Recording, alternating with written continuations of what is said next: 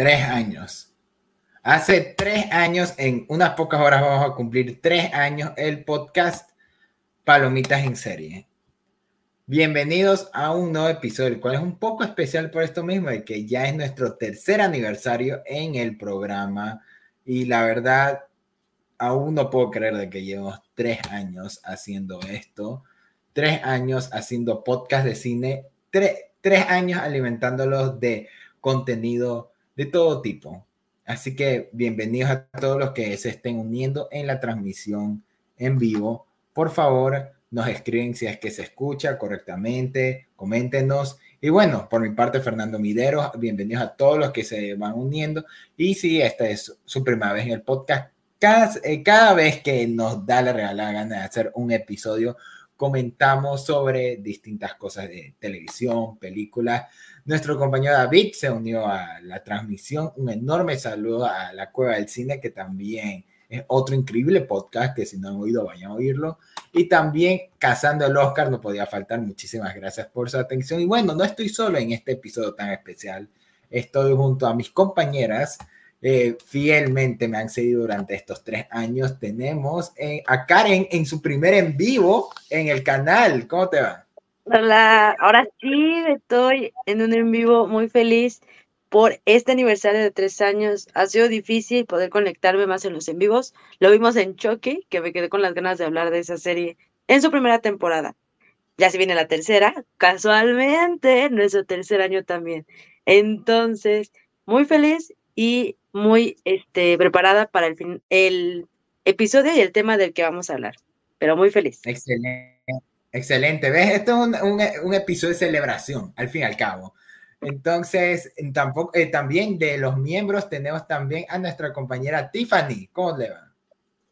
Hola, ¿cómo están? Estoy yo por mi parte súper contenta. Como tú dices, no puedo creer que son ya tres años. O sea, es increíble pensar que solo era como una idea de sí, hagamos un podcast, ¿por qué no? Y ahorita estamos aquí después de tres años de un montón de invitados y un montón de cosas. Así que sí, estoy, estoy muy feliz de estar con ustedes hoy. Y adicional a nuestras compañeras, tenemos a nuestro compañero favorito, el cual también cumple un año en el podcast desde que lo arrastramos a este proyecto para que lo cargara junto a todos nosotros. Tenemos a José. Que no está presente. Sí, se fue justo en media preparación. A ver, yo voy a ser quien la haga quedar mal, porque dijimos, vamos a grabar a tal hora, y no, José se fue, se fue, dejó aquí el celular, y dijo como, no, ya vengo, eso nos dijo como hace 15 minutos, y hasta ahora no regresa, así que, para que vean. Pero es que esta es la mejor prueba de que es un programa en vivo. Sí. dificultades técnicas. Sí, lo queremos mucho a José, pero no lo suficiente como para esperarlo. Así que te, eh, queremos ver, captar en vivo su sorpresa cuando vea que ya estamos transmitiendo y él sigue midiendo cosas o lo que sea que se pueda hacer.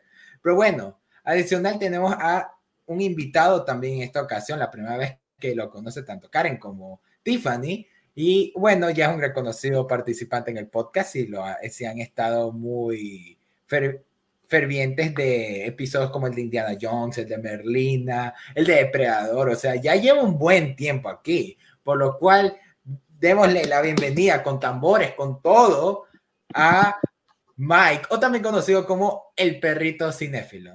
¡Yay! ¿Qué onda, chicos? Gracias, gracias por la invitación. Ya tenía su rato que no me pasaba por acá y anda, andando bien, bien contento ahorita de, de pues, poder estar otra vez por aquí. Qué cool, Mike. La verdad, justo rara vez eh, hubiera pensado si te hubiera metido un tema como Disney, pero aprovechando que es el tercer aniversario, un poco de lo que vamos a hacer en el episodio de hoy, decía, me, me interesa la perspectiva de Mike en este punto. Que es bastante curioso y también irónico, porque yo soy la persona menos Disney que conoces. Pero que consume Disney. De vez en cuando y, que pago y que pago Disney Plus, No, no, no lo pago. Ah, lo tenía, lo tenía hasta hace como cuatro meses porque me prestaban la cuenta, pero, pero desde entonces ya no, ya no, ya no tengo Disney Plus. Ve, miren quién apareció. José. Hola. Sí, José, solo para robarle la atención a Mike, porque Mike estaba hablando y dijo que se sí. momento de entrar, para que recuerden que la estrella aquí soy yo. Ya llevamos 11 minutos en vivo, no sabía que ya habían comenzado. Perdón. Es porque eh, eh, hay que pensar en tus compañeras, José. Eh, ellas tienen que madrugar mañana y kinder. Tenemos una vida. y también Fernando. Madrugar. También yo. Todos tenemos la vida de adulto, de pararnos temprano. Gracias. No tenemos el tiempo libre como para hacernos maratones de Scooby-Doo todo el día, José. Ay. Es que eso es lo curioso, que cuando abrimos el podcast, cabe mencionar que estábamos en pandemia. Entonces teníamos mucho tiempo y ahora pues cada quien ya su vida, trabajos, escuela. Entonces es algo curioso así. Sí, en esta retrospectiva que hacemos de lo que pasó esto, este último año sobre todo. No sé si tengan algún momento como tal que recuerden durante el último año en el podcast que, que no sé, como, como que les da tiempo de que, mm, ¿cómo pasó el tiempo? Eh, desde que lo iniciamos casi que casi. A mí el que se me viene más fue cuando nos disfrazamos de fantasmas para el primer especial de Halloween. Oh, sí. era cuando ese punto de, compromiso teníamos todos de que nos disfrazamos para un episodio. De hecho. Era incluso, creo, José ni siquiera aún estaba en ese tiempo. No, ahí estaba en su podcast. En mi canal. En su canal. Ah, en su canal. Ay, él todo serio, así como, no, no, podcast, mi canal. O sea, mi canal. ¿En serio? YouTube, licenciado. Ahí tenía la licencia, dice. Ajá. Así era. Era un, youtuber y, y, llegó al punto de que ya lo metimos a palomitas en serie y ahora ya. Y ya hace TikTok. Ahora hace TikTok de Scooby-Doo y por qué eh, Billman no es el peor producto de Scooby-Doo. No lo es. sí lo es. Y también un pocotón de TikTok de Attack on Titan que yo digo, ¿por qué me salen en el algoritmo tantos videos de Attack on Titan? Ah, es verdad, es porque José estuvo aquí. y José, pero estuve. Ah. Para que veas. Eso es compromiso. Agradece, agradece que estuve, o sea, que hago los TikToks, agradece. Gracias, porque yo a ese punto, yo ya también como que ya eh, me pongo a pensar y como decía Karen, hemos tenido tanto tiempo libre antes que como que con el tiempo ya ahorita contrastándolo ya todos tenemos esto llamado obligaciones, al punto de que sacamos un episodio cada dos semanas o cuando nos da la regalada gana. Por eso es que contratamos gente para que haga el contenido por nosotros. Exactamente. Primero fue José. Ah. Sí, primero fue José, ahora es Mike. Contrato sin paga como si trabajáramos para Eugenio Derbez. Exacto. Mi mentor, mi inspiración. Ves, mira, es, nuestro pasante. Ya, ya José ya fue ascendido. Eh, ya ahora uh. Mike es el pasante. Ahora es interno, ya no es pasante, es interno. Uh. Sí, Mike, no, nos andes preguntando por, por la paga, tienes que estar agradecido. La paga es la experiencia. Exacto, es experiencia. ¿Qué, ¿Qué, otra paga quieres mejor que esa? Yo digo que hagamos, yo digo que hagamos un sindicato. No, eh, ¿Qué tal en otro, en un futuro te quieren contratar de podcast y gracias a nosotros ya tienes la experiencia? De nada. Sí, mira, imagínate, ve, ahorita hasta eso creo que mientras vamos un poco recordando un poco esto, sí vamos a avanzar el tema de hoy. Porque qué coincidencia que justo este año, el mismo que Palomita Inser cumple tres años, es el aniversario número 100 de la compañía favorita de todos, Disney. Menos de, de Mike. ¿Quién? No sé, Mike es hiper mega fanático de Disney. Sí, no. no. Mike, Mike, una vez me llamó diciendo, oye, Fer, no tiene nada que ver con la conversación que tenemos, pero ¿cómo me mama Disney?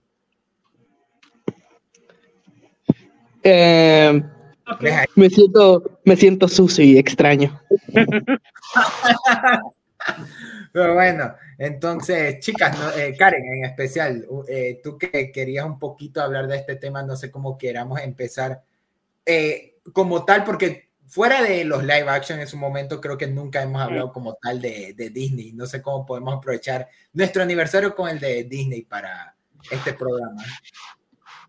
Pues a mí se me ocurrió, yo dije, quedaría bien, bien hablar de Disney, porque como lo dices, es el aniversario de los 100 años de Disney, al igual que nuestro aniversario de 3 años.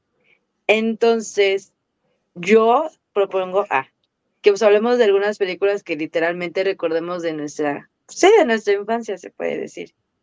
Y digamos nuestras opiniones, porque hasta incluso creo que Mike, al no ser tan fan de Disney, pues supongo que sí vio alguna que otra, no lo sé. Me gustaría que empezara él porque es nuestro invitado. Sí, sí, de hecho, o sea, yo de niño no era como...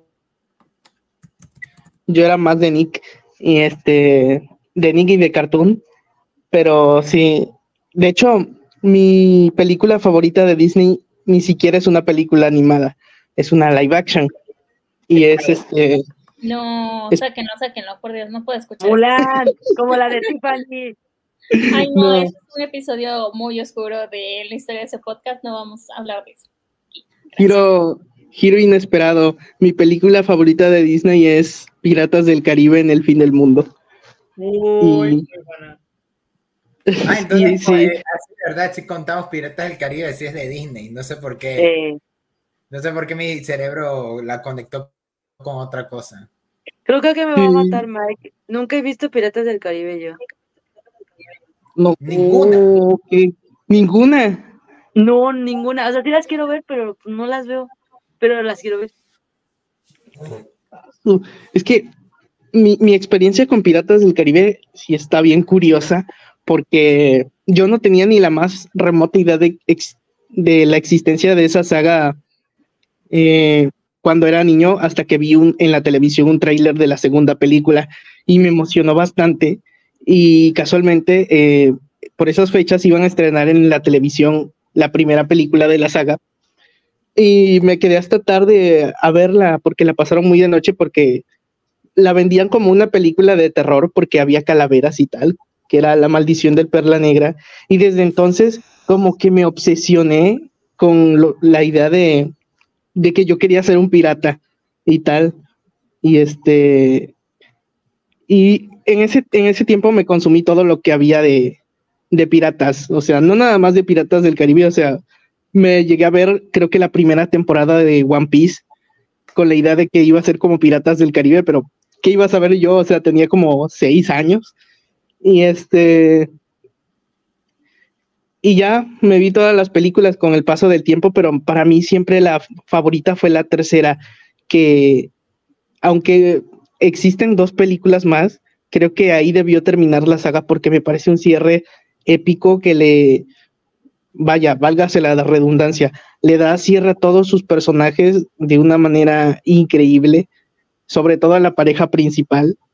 Y y sí tengo muy, llevo muy en mi, en mi corazón esa saga, porque yo era de, de, los niños de que en Navidad pedía todos los juguetes de Piratas del Caribe, o de que en su momento llegué a tener todos los DVDs, ahorita los Blu-rays, y, y sí, cada año me veo la saga una o dos veces.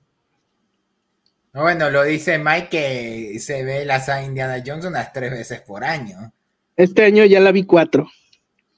Indiana Jones ya es de Disney, ¿no? Sí, pero, no, pero no la contaríamos porque, original, ah, oh, porque originalmente no es de Disney. Bueno, Disney ya sí, Indiana Jones como su película favorita de Disney. ¿Cómo? Nada, nada, olvídenlo. Algo dijo de Indiana Jones, no te vamos a dejar salir con la tuya, José, dilo. de todos modos, nadie pondría una película de Indiana Jones como su favorita de Disney. Porque no es de Disney. Exacto. Sí, porque no son buenas. Es, que, es que José quiere, quiere hacernos prender la mecha, pero no, no vamos a caer, José. No somos la mecha. Sí, la mecha. ¿Qué, qué, qué, qué interpretan ustedes? Yo me refiero a, a la mecha de coraje, de ah, enojo. Eh, ¿Ustedes quién son? Ustedes son, muy raros, son muy raros. Este episodio está bien raro, pero bueno. Eh, eh, eh, Tiffany, no sé, eh, yo creo que tú sí has visto las películas de Piratas del Caribe, ¿verdad?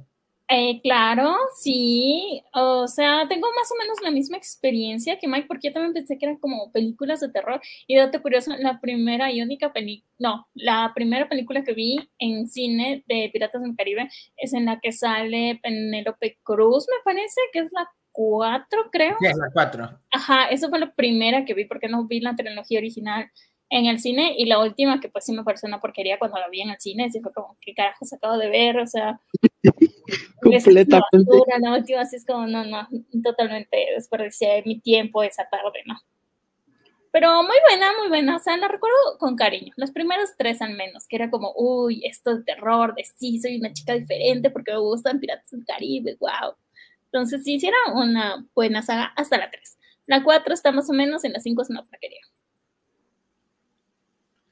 Quien diga que le gustan los 5 de Piratas del Caribe es porque está mintiendo, está mintiendo por convivir. Me acuerdo sí. que a mi hermanito sí le gustó la quinta de Piratas del Caribe cuando lo llevamos a ver al cine. Ay, no me de hecho, cuando salió la quinta, cuando salió la quinta, mucha gente salió a decir que era una muy buena película. No sé por qué, no sé qué película vieron, pero ya cuando la vi, este, pues terminé bastante enojado. Yo creo que era porque la comparan con la 4. Porque yo oí mucha gente diciendo, no está tan mal, está mejor que la 4. O no, sea, la 4. O sea, pones a la 4 al lado de la 5 y la 4 es el padrino, no manches. Pero qué buena comparación.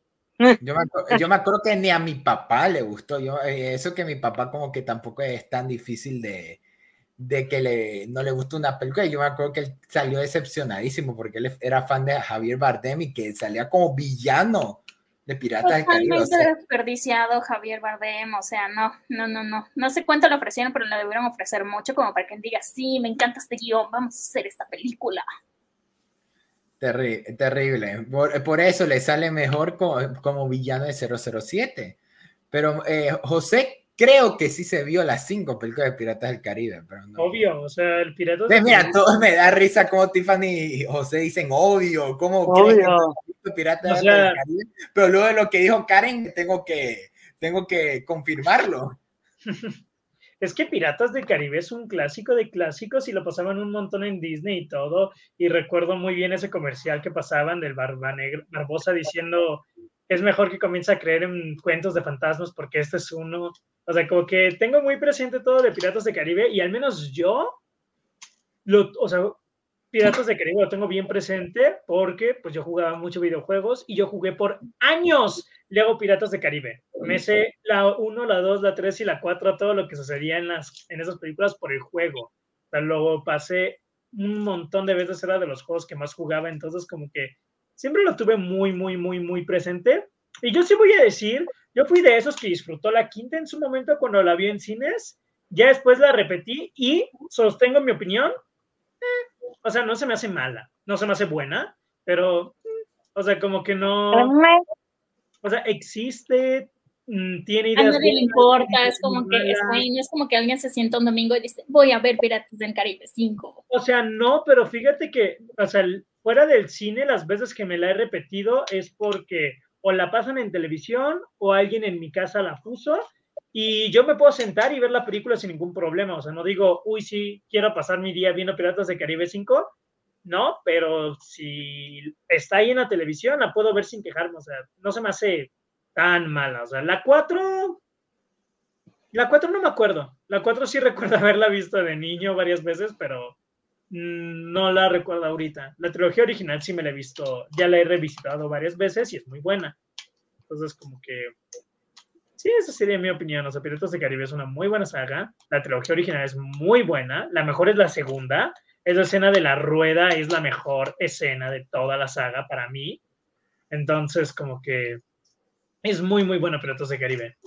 No o sea, siendo honestos, o sea, si pienso en Disney, Piratas de Caribe es de lo que menos se me vendría a la cabeza ahí sí hablando. O sea, me gusta mucho Piratas de Caribe, pero no sé, no es algo que vea y pienso, ah, sí, Disney. Al menos ya no. Es como que, eh, como que se ha vuelto su propia cosa, que como que eh, eh, conectarla con Disney no es lo principal y eso que es basado en un parque de diversiones de Disney. Sí. No, o sea, se hizo su propio nombre Y la verdad es que son tan buenas que a mucha gente sí se le llega a olvidar que es de Disney. Como de, ah, sí, cierto, Piratas del Caribe lo hizo Disney. O sea, es quizás su mejor live action. Entonces, como que sí. Si lo consideramos, sí. O sea, eh, eh, creo que cuando se trata de adaptaciones de parques temáticos, creo que, creo que sí. Porque ahí tenemos Haunted Mansion, tenemos. ¿Qué otro? Tomorrowland se me hace muy buena, pero la gente como que. ¿Mande? La que salió la, con la roca, la de. Jungle Cruise. Ay, Jungle Cruise está buenísima. Bueno, a mí me encanta Jungle Cruise. Yo me la vi como cuatro veces. Yo debo decir que sí, Jungle Cruise es, es muy entretenida. Y viene, eh, vino el chico con los gustos raros. Ay, Jungle Cruise está buena. Eh, sí está buena, sí está buena, pero cuando dijiste, me la vi cuatro veces y yo, ¿qué? O bueno, Jungle Cruise tiene un cover de Nothing Else Matters de Metallica, así que top. Jungle Cruise top. Solo con eso. Pero bueno. Tiene mucho. Voy a, eh, voy a pausar un ratito para mencionar que Osva nos está saludando, deseándonos un feliz aniversario. gracias, Osva, te extrañamos, te necesitamos pronto en el podcast o en un futuro. Y también Isidro, no voy a decir su comentario porque me da pereza, pero Isidro está en los comentarios. Ahí está. Porque me da pereza. Eso es bullying. Sí, es, es, parte de la dinámica que tenemos Isidro y yo. Ahí él, él debería esperar a que no vaya a leer su comentario. Pero bueno, nos desea feliz aniversario a, los mejores de Palomitas. ¿Ves? Somos los tops, nosotros los que estamos aquí.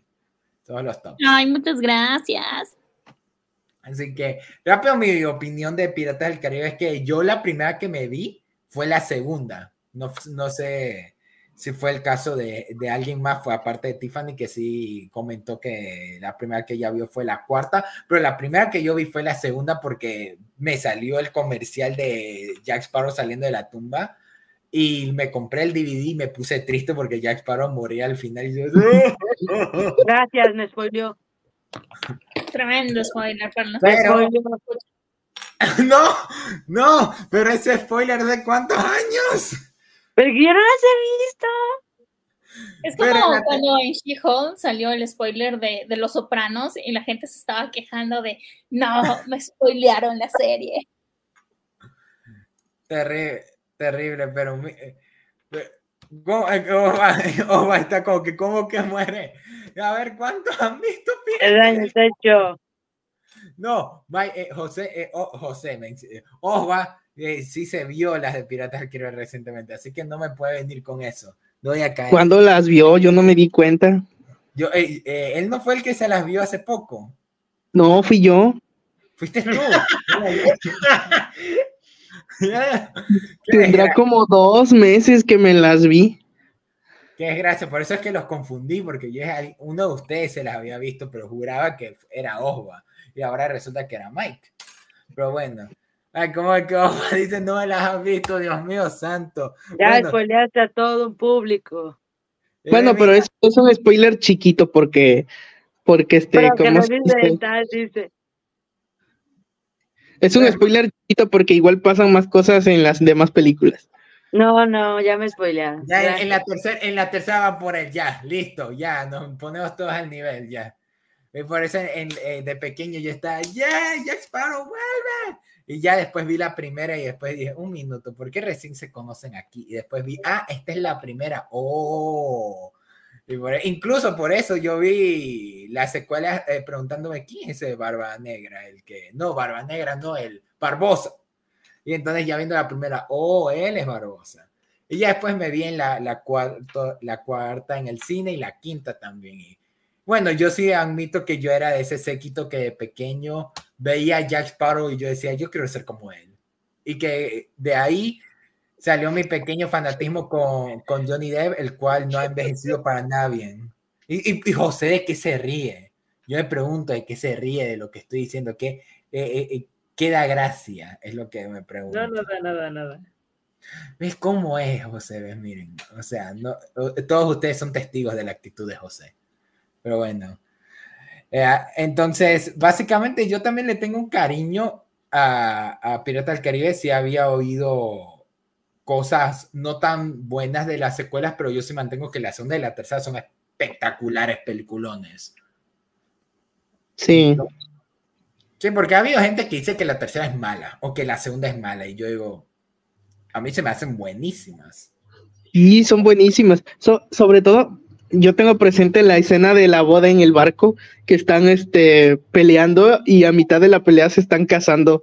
Y, y no sé, se me- en, en su momento eso se me hizo súper épico y, y romántico. Es que es épico y romántico. Pues mira, justo os va hablando de los 100 años de Disney. Ayer fui a ver Toy Story 1 al cine y ahorita vengo llegando de ver La Cenicienta. Top las dos, ¿ves? Eh, eh, ahorita no, eh, no sé si alguno ha visto alguno de los reestrenos de Disney que han No. lanzado ahorita. No tengo el tiempo. No, no hay tiempo. En la vida de adultos ya no nos da tiempo para revivir nuestra niñez en el cine. Qué triste. Y Por dos. ofender, o sea, yo tengo todas las películas en DVD. O sea, las Y puedo en ver Disney Plus, y en Disney Plus. Eh, o sea, obviamente ver una película en una sala de cine siempre va a ser una experiencia increíble. Pero fuera de Toy Story 1, em, que de hecho ya aquí en México se estrenó y ya la quitaron, em, y no estrenaron en ningún cine cerca, pues yo no iría al cine a ver ninguna de Disney. Esa es una buena pregunta. O sea, ¿qué películas por el aniversario de Disney les hubiera gustado que estuvieran en? Lilo y Stitch, las locuras del emperador. Ahí está, las locuras del Ahí está, y nadie me puede decir que estoy No, equivocado. no, pero me encantó, es luego, luego. O sea, está bien, o sea, el man bien apagado todo el episodio y le, le prenden rueda y miran cómo se pone José. Hasta, hasta despertamos. Imagínense ver Lilo y Stitch en cines. No, El- deja, deja. Las locuras del emperador Creo son las que yo me intrigan. Lilo y Stitch en el cine. Creo que sí vi. No estoy muy segura. Hola, Shani, gracias por felicitarnos. Justo No, también sí, la está neta- diciendo que uno de los reestrenos fue Toy Story también. Es que de hecho, como dice José, estaría increíble ver en el cine otra vez las locuras del emperador, porque cabe mencionar que Isma, o sea, es un gran personaje, Isma y Kronk. O sea, literalmente son buenos personajes esos dos. Los hubiera estado increíble en el cine. Sí, no no sé si tal vez es como por TikTok o las redes sociales o los memes, pero ahorita como que se han vuelto muy icónicos, así como con su frase de Kronk, baja la palanca. Y hubiera O sido muy estaba divertido soñando con Ricky. en el cine, O sea, maldita sea Disney, tenías tu oportunidad y No. ¿Sabes cuál me hubiera gustado que pusieran en el cine? Que creo que hubiera sido un espectáculo. El jorobado de Notre Dame. El jorobado de Notre Dame, señores. Hubiera sido una gran experiencia porque simplemente, ahora sí que pequeña anécdota, esa película a mí se me hacía aburrida. Y ya después de que la, te lo juro de niña, y ya después de que la vi un poco más grande, es una belleza, en serio, tanto musical, o sea, verla, eh, o sea, ves a París, eh, ay, me París, eh, ves literalmente la catedral, pero hermosa. Entonces, creo que esa ahorita en el cine, no, estaría increíble, la verdad, verla. No, o sea, sería Sí me iría. Yo de niño nunca la vi porque me daba miedo Quasimodo. Exacto, era una película, digo que a mí se me hacía aburrida y a mí me daba miedo Frollo. Y ahora, o sea, Frollo es uno, no, espera, y ahora Frollo es uno de los mejores villanos de Disney, además de tener una de las mejores canciones de villanos de Disney, Sí, sí, porque simplemente es una película muy adulta, pero muy bizarra que dices de, neta, un niño de seis años veía eso. La verdad, a mí se me hace la película de Disney animada más arriesgada. Yo la veo así como de no manches, esto, o sea, no puedo creer que Disney haya hecho esto. Haya hecho esto. O sea, está muy cañona la película. Es que literalmente Frollo se la, se la quería agarrar. o sea, Sí, está súper fuerte. Yo, de hecho, pequeña anécdota, a mí me gustaba mucho esta película. O sea, yo la veía mucho de niña. ¿Qué iba a mucho. decir? A mí por me las mucho canciones. Frollo. No. No, eso sí era miedo. Eso sí era como, damn it. Y ahorita que lo vi como ya de adulta, porque creo que la vi te da más miedo. cinco, claro, o sea, dije como, where the fuck, ¿cómo podía yo ver esto? Creo que era porque aquí en mi, en mi ciudad, en Quito, hay una, hay una iglesia que se parece mucho a Notre Dame, que tiene un estilo muy gótico. Y, y nada, me recordaba mucho esa parte del centro, pero, o sea, ya viéndolo de adulta, sí es como, demet, o sea, esto está muy fuerte, o sea, es demasiado, es, es como, ay, Pero esto en el cine se hubiera sido una experiencia un, Sí. poco terrorífica, pero también muy divertida, porque las Pero canciones es que la música es increíble. La música es bellísima, pero Sí, la canción de Afuera y la de Frollo, o sea, son unas canciones, pero espectaculares que en el cine se hubiera escuchado bien. ¿Tienes No, y ni mencionar la de la. ¿Cómo se llama? ¿La Cueva de las Maravillas? La que cantan cuando los Alicia en el-. Ah, no. No, ya sé cuál es. Es cuando van a las catacumbas y están como los Ándale. gitanos. Esa, esa también hubiera estado re bien en el cine. A mí en lo Bueno, personal, mi miren, no se preocupen, que en unos años va a venir un live action, así que vamos a tener el, Ay, el jorobado en el cine. Hasta no me da miedo.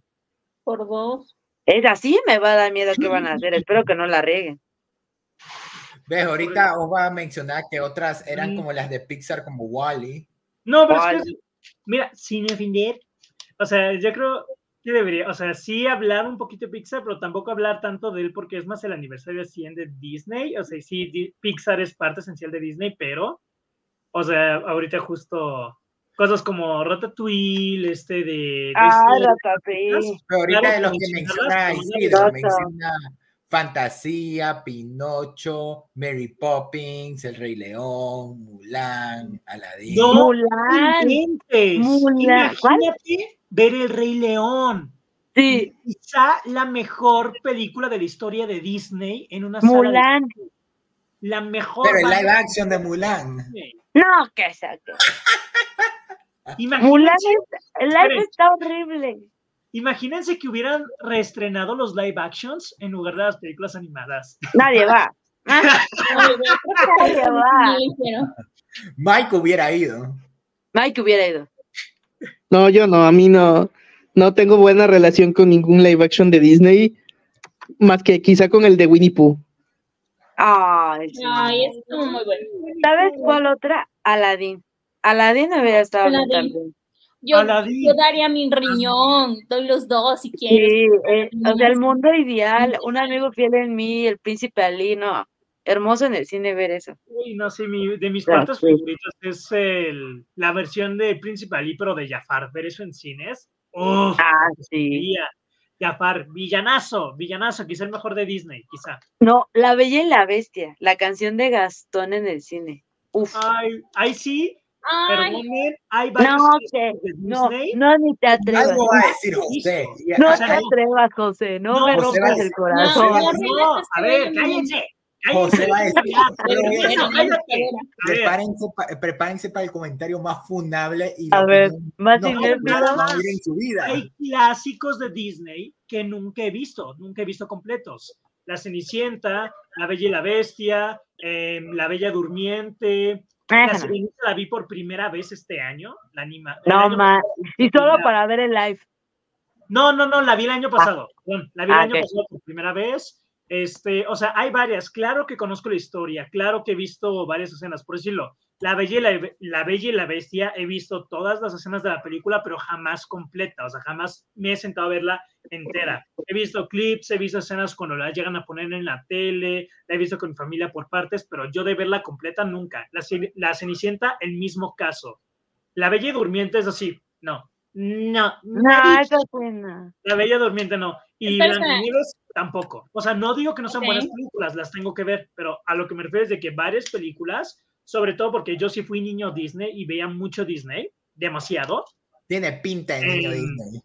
Yo nunca vi esas películas de princesas porque pues las princesas eran para niñas y las otras eran para, o sea, como que entonces... Porque déjense- masculinidad frágil. Entonces, no, porque somos eh, hijos de. Entonces, machismo y yo, de- como películas de princesas, De que sí eran de princesas, pero bueno, las únicas que llegué a ver de niño eran Aladdin, porque el protagonista era Aladdin, y Mulan, porque Mulan era. Ah. O sea, no, entonces, entonces, como que varias películas clásicas de Disney de princesas nunca las he visto porque ya para este punto es así. La- conozco tanto las historias que como que me hablas de la Cenicienta y sí te puedo hablar de la Cenicienta, pero ya de verla completa, jamás. Y una parte Es que mis- simplemente- pero No. Ahorita en Princesas creo que también mencionaron la de Blancanieves, ¿no? yo, Sí, yo también. O sea, esa no. Yo me acuerdo que Sí, esa- porque la primera es vieja- aquí, es que ya empezó no sé todo. si es el mismo, no sé si es el mismo Ajá. Mundialmente, pero la primera semana fue Blancanieves y los Increíbles Ajá. y esta semana Es es, que la Cenicienta digo, y todo. Blancanieves inició todo, se puede decir, de Disney. O sea, fue la primera película de Disney. Yo adoraba a esa princesa, neta. O sea, yo, yo era según Blancanieves, te lo juro. Yo amaba a esa vieja. Pero llegó un momento donde la volví a ver y yo, es que no, hasta me chocaba su voz, me choca su voz, neta. Y, y si vemos de esa, La Bella Durmiente, La Bella Durmiente tampoco es una. O sea, no, tampoco. No, no, Solo se rescata. Maléfica. Yo la vi hace poco y fue como, mm, esto no me está interesando. No, En cambio, tanto la Cenicienta y la Bella y la Bestia, ahora sí que José no la ha visto, pero te la recomiendo.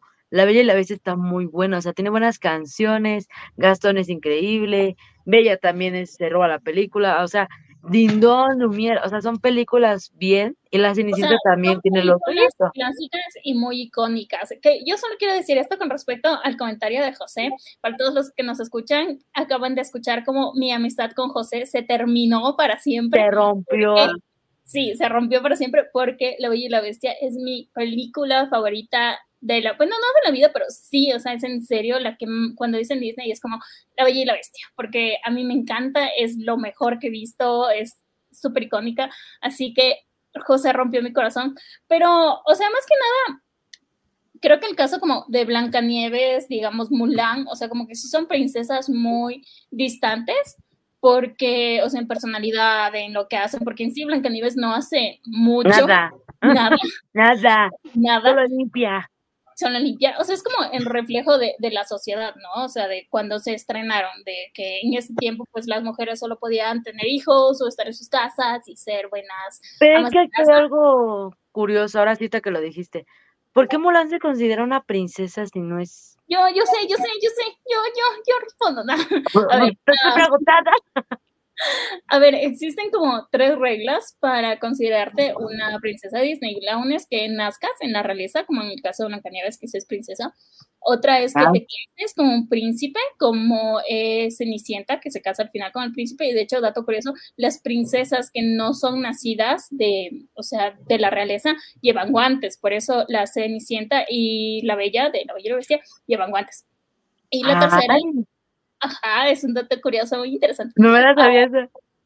Sí, y la tercera regla es que tienes que hacer como un acto heroico memorable Ah, para, que, o sea, para que entre y Mulan. Esa es la regla de Mulan. Significa que, que, que, to- que en todo eso Vanélope de Ralph el Demoledor también cuenta.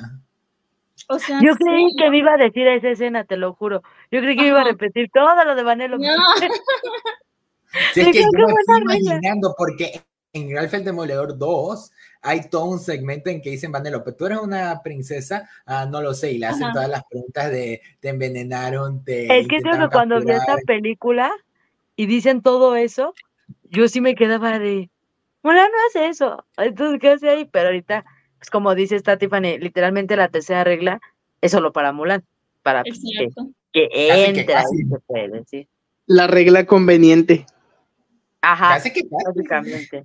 Es como, digamos, Pocahontas, si es considerada, entre comillas, una princesa, porque es de la, pues sí, de la realeza, se puede decir, por lo que yo Porque sé. es la hija del jefe de la tribu. Ajá. Ah, iba a preguntar algo, o sea, pero bueno, X, o sea, ya, ya yo mismo me pregunté qué iba a decir. Entonces Raya también es princesa por lo de como Mulan, pero no, Raya Sí. también es de la realeza. Pero es que nadie vio Raya sí es de la realeza. Cállate, cállate. Esa, esa igual sí me la Oye, yo ya, yo ya me había olvidado, yo ya me había olvidado que Raya y el dragón existían y era y No, yo, esa si la hubieran reestrenado, me hubiera ido a verla al cine, porque en su momento no pude ir.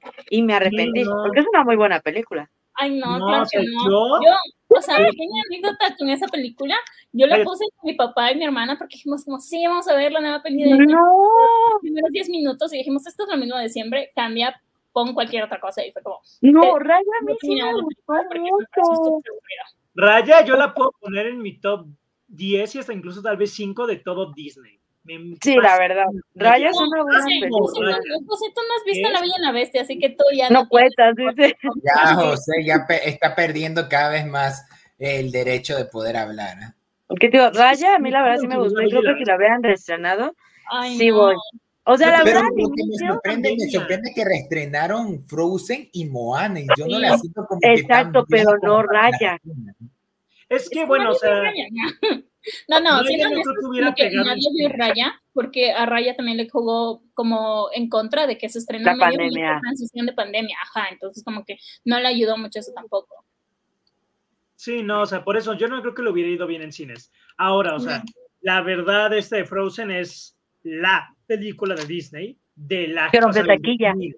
Sí, Entonces, es la película más grande, quizá la más grande de la historia de Disney. Yo creo que quizá porque El Rey León creo que aún podría ocupar esa posición, porque El Rey León sí fue un antes, un después y todo un boom.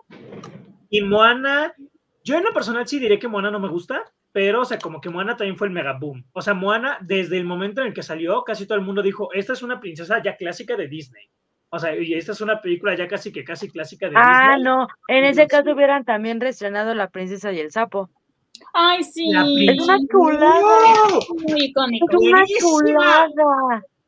La ¿Y De sabes veras película- es una chulada esa película. Lo hubieran, lo hubieran reestrenado porque es la última película que hicieron en 2D, o sea, con Sí. estilo clásico. Hubiera sido súper icónico que la Y sí increíble. es una princesa porque ella sí se casa con un príncipe. Y O sea, una película que literalmente te cambia todas las expectativas. Además, dicen que Frozen lo cambió, pero no, también lo cambió la princesa, como dice Tiffany. Blancanieves, pues de que, que limpiaban la casa, que atendían al hombre, esa era antes la idea. Y aquí te cambian totalmente de que ella quiere trabajar, hace su restaurante. O sea, primero pone su, su sueño que al hombre. Y está muy bien eso, o sea, sí fue un cambio súper distinto ahí. O sea, la verdad, sí. Sí, de hecho eso es lo que me gusta mucho de, de Tiana, o sea, de que ella siempre desde el principio es como yo quiero esto y me voy a esforzar por esto, tengo dos trabajos, no veo a mis amigos, no tengo tiempo para un romance, sé que está mal, pero no sé, cuando ya tenga mis cosas lo, lo voy a hacer y eventualmente ella se da cuenta que eso también es importante. Y eso es lo que me gusta, o sea, que te presenten por fin una princesa que trabaja por hacer sus sueños, no, no les quito mérito a las demás princesas, o sea, como que entiendo que eran otros tiempos y otras cosas, pero, o sea, como que todo se les dio como porque llegó el príncipe y en cambio Tiana es como, no, o sea, yo lo voy a hacer porque yo puedo hacerlo y eso me Y encanta. si ya lo eligió, fue porque se ella fue a quiso. China. Solo digo eso. Sí, yo amo Mulan, pero Tiana... Mul- Tiana Y más el live action. Bueno, to- e igual Frozen, Frozen les gana a todos. Ay, Pero solo la uno, porque la dos literalmente bajó La demasiado en calidad. No. La La dos- dos, la dos- la dos está buen- la dos está buenísima también. La primera, La obviamente, es la, es la Se me hizo súper lenta, se me hizo súper lenta la dos a mí. La vi. ¿Sabes a mí qué Fue no la última la película. No, o sea, fue la última película que vi antes de pandemia. Me arrepentí. Me arrepentí demasiado. Yo Sí, lo no. que odié de la 2 fue a Ana, a la hermana de Elsa, así se llama Ana, ¿no? La odié totalmente, maldita niña, o sea, no, No, no, odio yo soy muy Ana en la 2, no, es horrible, no, no. no deja, la canción de Christoph con Sven. ¿Qué es eso? Buenísima. ¿Qué es? ¿Cuál buenísima? Las únicas canciones. Estaba bien Espera. Yo me estaba Espera, las únicas canciones de Frozen 2 que para mí se salvan es la de Muéstrate, chulada de canción. Digo, gran canción. Y, sí, Buenísima y la de, y entre comillas, la de mucho más allá. Pero de plano, Muéstrate, se robó la película. Para Pero a no- mí me, para mí me encanta la de Lost in the Más Woods. Allá que- Me gustan más que Libre Soy. ¿Cuál? Que Muéstrate y mucho más allá me gustan más que Libre Ah, Soy. sí, de hecho, es una Aunque chulada de el canción. soundtrack Sí, de Frozen 1 es, es grandioso. El soundtrack Pero- de Frozen 1 es muy bueno. es, La puerta es el buenísimo. amor. ¡Uf! Me encanta esa canción. Amo la de la puerta. La es el puerta es amor. el Muy buena. amor. Es muy buena esa canción. No, a mí me gusta más la que canta con la hermana, ahí en el castillo. Pero Ay, mira, justo, buenísima. Sí, porque tiene esos dos contrastes de que, o sea, Sí, Ana está cantando en un tono y está cantando otra forma, la de y él está cantando en un tono más bajo. y por eso la- o sea, está la de- buenísima. Es buenísima. Es que tiene muy buenas canciones, o Pero sea, mira, literalmente la uno se la gana. La Pero lo canción de los curioso, Colts, casi nadie la recuerda, pero a mí me da mucha risa, esa me gusta. pero curiosamente, Ah, sí. Frozen como que se ha ganado su mala fama, creo que por este caso de que la gente ah, la ha vuelto tan popular que ya a algunos como que les da pereza oír Frozen. Ah, y la del verano de Olaf es buena, perdón. Ah, sí. Verano es muy Ya, buena. mira, ahorita lo que comenta Isidro de que Frozen hizo algo que muchas películas no hacen, es que una de sus canciones tuviese un hit tan, pero tan grande al punto de que le ponían en la radio al lado de una rola de Taylor Swift o Kanye. O sea, a ese nivel. Mira, Mike, yo creo que no ha visto ninguna de las de Frozen, pero por lo menos habrá oído de las canciones. Una pregunta. Sí, no, no, no he visto ni una sola película de Frozen. Y la neta no pienso hacerlo porque no me llaman para nada la atención. Estás perdiendo auténtico cine, Mike. Es cine. Son muy buenas. Bueno, a mí me gustan las dos. Yo quiero una Ya. tercera. Vamos a hacerle una watch party a Mike para que vaya a ver las de Frozen por primera vez. Eh, eh, con una versión sin along para cantar las canciones. Sin along, hago, sí. Va, sin letras, ya me la sé. De una. En lo que Pero- te- Ya veremos, dijo el ciego. Una pregunta. O sea, rápido nada más sacar una pregunta justo a lo que puso Isidro del comentario. La de Let It Go ya no es la canción más, ya no es la canción más exitosa de Disney, sino me, o sea, ¿o sí? O sea, sigue siendo. Se la quitó la de No se habla Ah, de de no Bruno. se habla de Bruno, ¿verdad? Justo es que Hay que ver. Encanto. Es una película reciente de Disney, pero miren, honestamente, Ay, no, qué no tengo nada en contra. Espera, espera. No tengo nada en contra de Encanto, pero se me hizo muy rápida la película.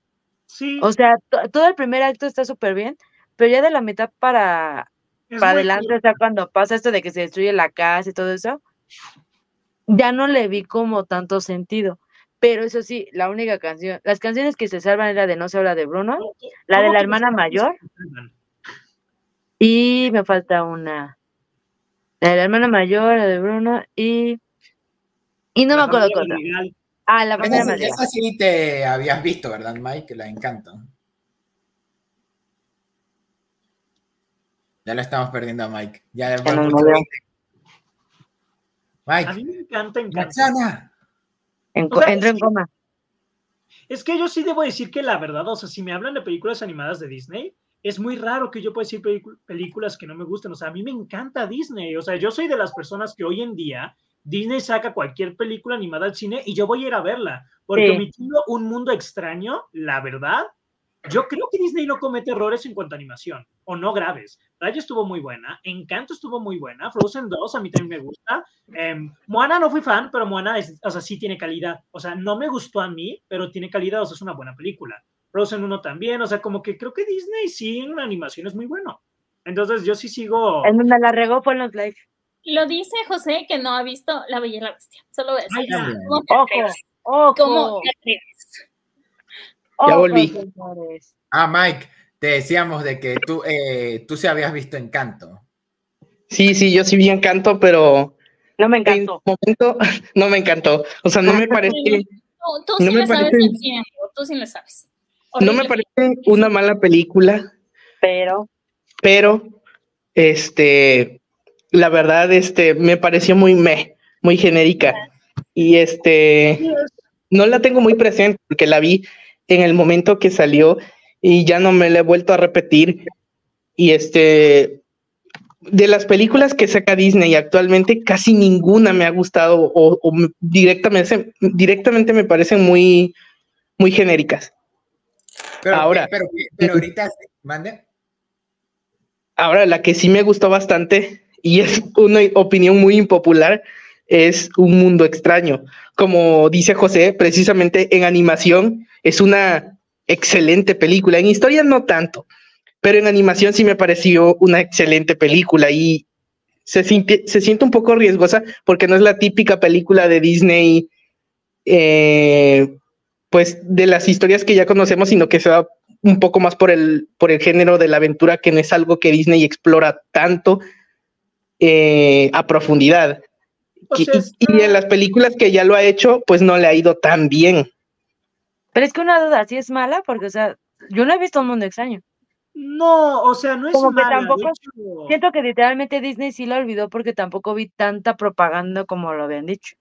No, o sea, yo en lo personal no creo que sea mala. O sea, yo sí la vi en cines y sí la disfruté, solo que es una película muy sencilla, muy simple, que si bien se sale de la, o sea, de una especie, o sea, no es la típica historia de Disney, o sea, sí tiene ciertos clichés que la hacen una película que a pesar de sus ideas no logra sobresalir en lo Sí, absoluto. justo.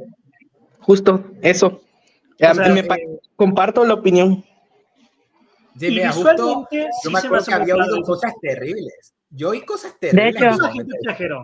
creo que la gente exageró. Es que estamos en un punto de odio hacia Disney muy grande, que incluso la gente no le da la oportunidad a varias películas de Disney y ya le empiezan a tirar comentarios negativos, reseñas negativas, y, o ya van con una mala imagen. Por decirlo, ahorita en lo personal se me hace un poco, bueno, esto es algo personal. Salió el tráiler de Wish y vi muchas opiniones negativas por todo internet, de que se veía muy fea la animación, de que la historia se veía muy mala, que se veía súper genérica. Y digo, o sea, es la película que va a celebrar los, los 100 años de Disney. Sí se ve que va a agarrar una fórmula de, de, o sea, clásica de Disney, no viene a hacer nada revolucionario. Y veo muchos, muchas opiniones negativas y es como de solo fue el tráiler. O sea, aún falta que veamos la película. Y la verdad a mí no se No, y ni el tráiler, fue un avance. Pero todavía no tenemos como tal un tráiler. Ya salió el tráiler completo la semana pasada. Y de ahí salió todas las Ah, caray, no lo he visto. ¿Ah? Entonces, Vacas vaqueras, es cierto. Creo que nadie, nadie, tiene, nadie hable mal. Aquí, aquí tenemos espérate. prohibido hablar mal de Chicken Lido porque Chicken espérate, Lido. Espérate, sí, no. Ay, sácame ese, no lo conozco, pero sácalo. Ah. Ay, no. Porque, o sea, ¿cómo Vacas vaqueras No, no es cierto. Exacto. Vacas vaqueras está buena. La canción de ese villano, la canción, porque Gran es con los que lo hipnotiza, está muy buena esa escena. O cuando está la rodeando la montaña. O sea, Yo recuerdo, mi, mis gustos musicales nacieron gracias a Chicken Little. O sea, ahí es donde exacto, no. Rompes mi corazón. Es muy buena. Sí, o sea, donde la película, no me había dado cuenta que gracias a esa película me encanta Elton John. Gracias, Chicken Little. A mí me encanta Chicken Little. A mí también. Little. Es divertidísima. O sea, yo veo mucha gente opinando que es muy mala. Y sí, o sea, la verdad es que justo, o sea, nosotros, nos tocó no, la época del 2000, que fue una, una, época con varias películas como El Planeta del Tesoro, Atlantis, Lilo Stitch, Atlantis. Eh, Tierra de Osos, La Familia del Futuro. Dinosaurios. Varias, dinosaurios. Y siendo honestos, hablando en serio, sí hay varias películas muy malas de esa etapa de Disney. Varias muy malas. Que la gente se ciega por la nostalgia, que es normal, que pasa y no tiene nada de malo. Pero hay varias ¿Cuándo vas a insultar? Realmente vemos de nuevo y es como de, ok, no estaba tan chida. Y sí, para esa pregunta es interesante. Para usted, ¿cuál es una película, eh, eh, cuál sería su película en ese caso? Tierra de, de, de las que mencionó. Yo no entendí, explícate bien. O sea, esas películas del 2000 con las que crecimos de Disney y que en realidad hay gente o que no tienen las, las mejores opiniones y que cuando la volviste a ver de grande te diste cuenta de que, ah, ok, o sea, no, está muy, no estaba tan buena como cuando yo la veía de niño. O sea, porque el 2000 de Disney tuvo muchas películas así. Para mí, Tierra de Osos. Tierra de Osos. No de manches. La volví a ver y Tierra de Osos. No sé. No sé. ¿Sabes? Mira, Tierra de Osos. ¿Quieren oír, ¿Quieren oír algo peor? Yo nunca he visto Tierra de Osos. Otro. Ay, ya, ya me, por favor, váyanse.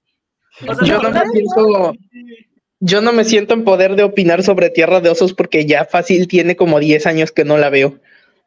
No, mira, yo eh, me acuerdo que esta, esta era una película que me daba hasta miedo, que era la de El Caldero Mágico, me parece. Ah, yo nunca he visto esa película. Pero no, o sea, no, la volví a ver y no, no me gustó. Lo que es Atlantis, la familia del futuro, el planeta del tesoro. El planeta del tesoro a mí no me llamaba tanto de niña. O sea, sí la veía, pero pues está, la veo. Pero ahora que la, la veo, digo, o sea, no, pues sí está, está padre, o sea, sí me gustó. La familia del futuro, lo mismo, se me hace una película muy buena, lamentablemente es olvidable. La de dinosaurios, pues igual, como que a veces la sentía un poco lenta, y la sigo sintiendo un poco lenta, pero pues Aquí tiene no se como habla el mal de propósito. dinosaurios donde está Mike. Digo, tiene su, tiene, no, así, así con todo respeto, se me hace un poco lenta, pero no es mala y tiene una animación buena hasta eso. Ay, no, no, La versión pirata de Madagascar. Es Yo que, creo es que Isidro, Isidro montón, la comentó y teníamos que meterla. sí, No saben cuántas veces vi esa película, la tengo en DVD. La veía un montón con mis hermanos y es malísima, pero es tan esa mala. película me encantaba, me película encantaba. O sea, es que es tan mala que es tan divertida. O sea, es tan divertida, pero está tan mal hecha. O sea, como que Deja sí, de eso, deja de eso. En realidad no tiene una animación bonita. No, Está fea su animación. está bien Ni horrible. siquiera parece de Disney. Ni siquiera parece de Disney. Con eso te que- digo todo. Es que, Tech, o sea, justo ahorita que va a salir el corto de los 100 años de Disney, que sacaron imagen. ¿Van a salir? En internet que por qué no estaban ellos. Y es que no es una película que Disney hiciera desde comienzo, solo la distribuyó. O sea, como que sí es de que, Es que hasta Disney le, le ha de dar pena. la traemos, o sea, la vamos a distribuir, pero... Desgraciado. Invítenlo. Invítenlo al podcast. Ya, le invitamos al de las tortugas Otra vez. ¿A cuál? El de las tortugas ninjas. Sobre mi cadáver va a volver Isidro a este Ay, yo no, yo no pude estar en ese. Invítalo otra vez. Isidro, Sí, si él no te invita, yo te invito otra vez. Invítalo. Cuando- yo también. Cuando, eh, iba a decir cuando los peces caminen, pero justo eh, iba a hacer una referencia al increíble mundo de Gumball. Así que sí, cuando los peces caminen.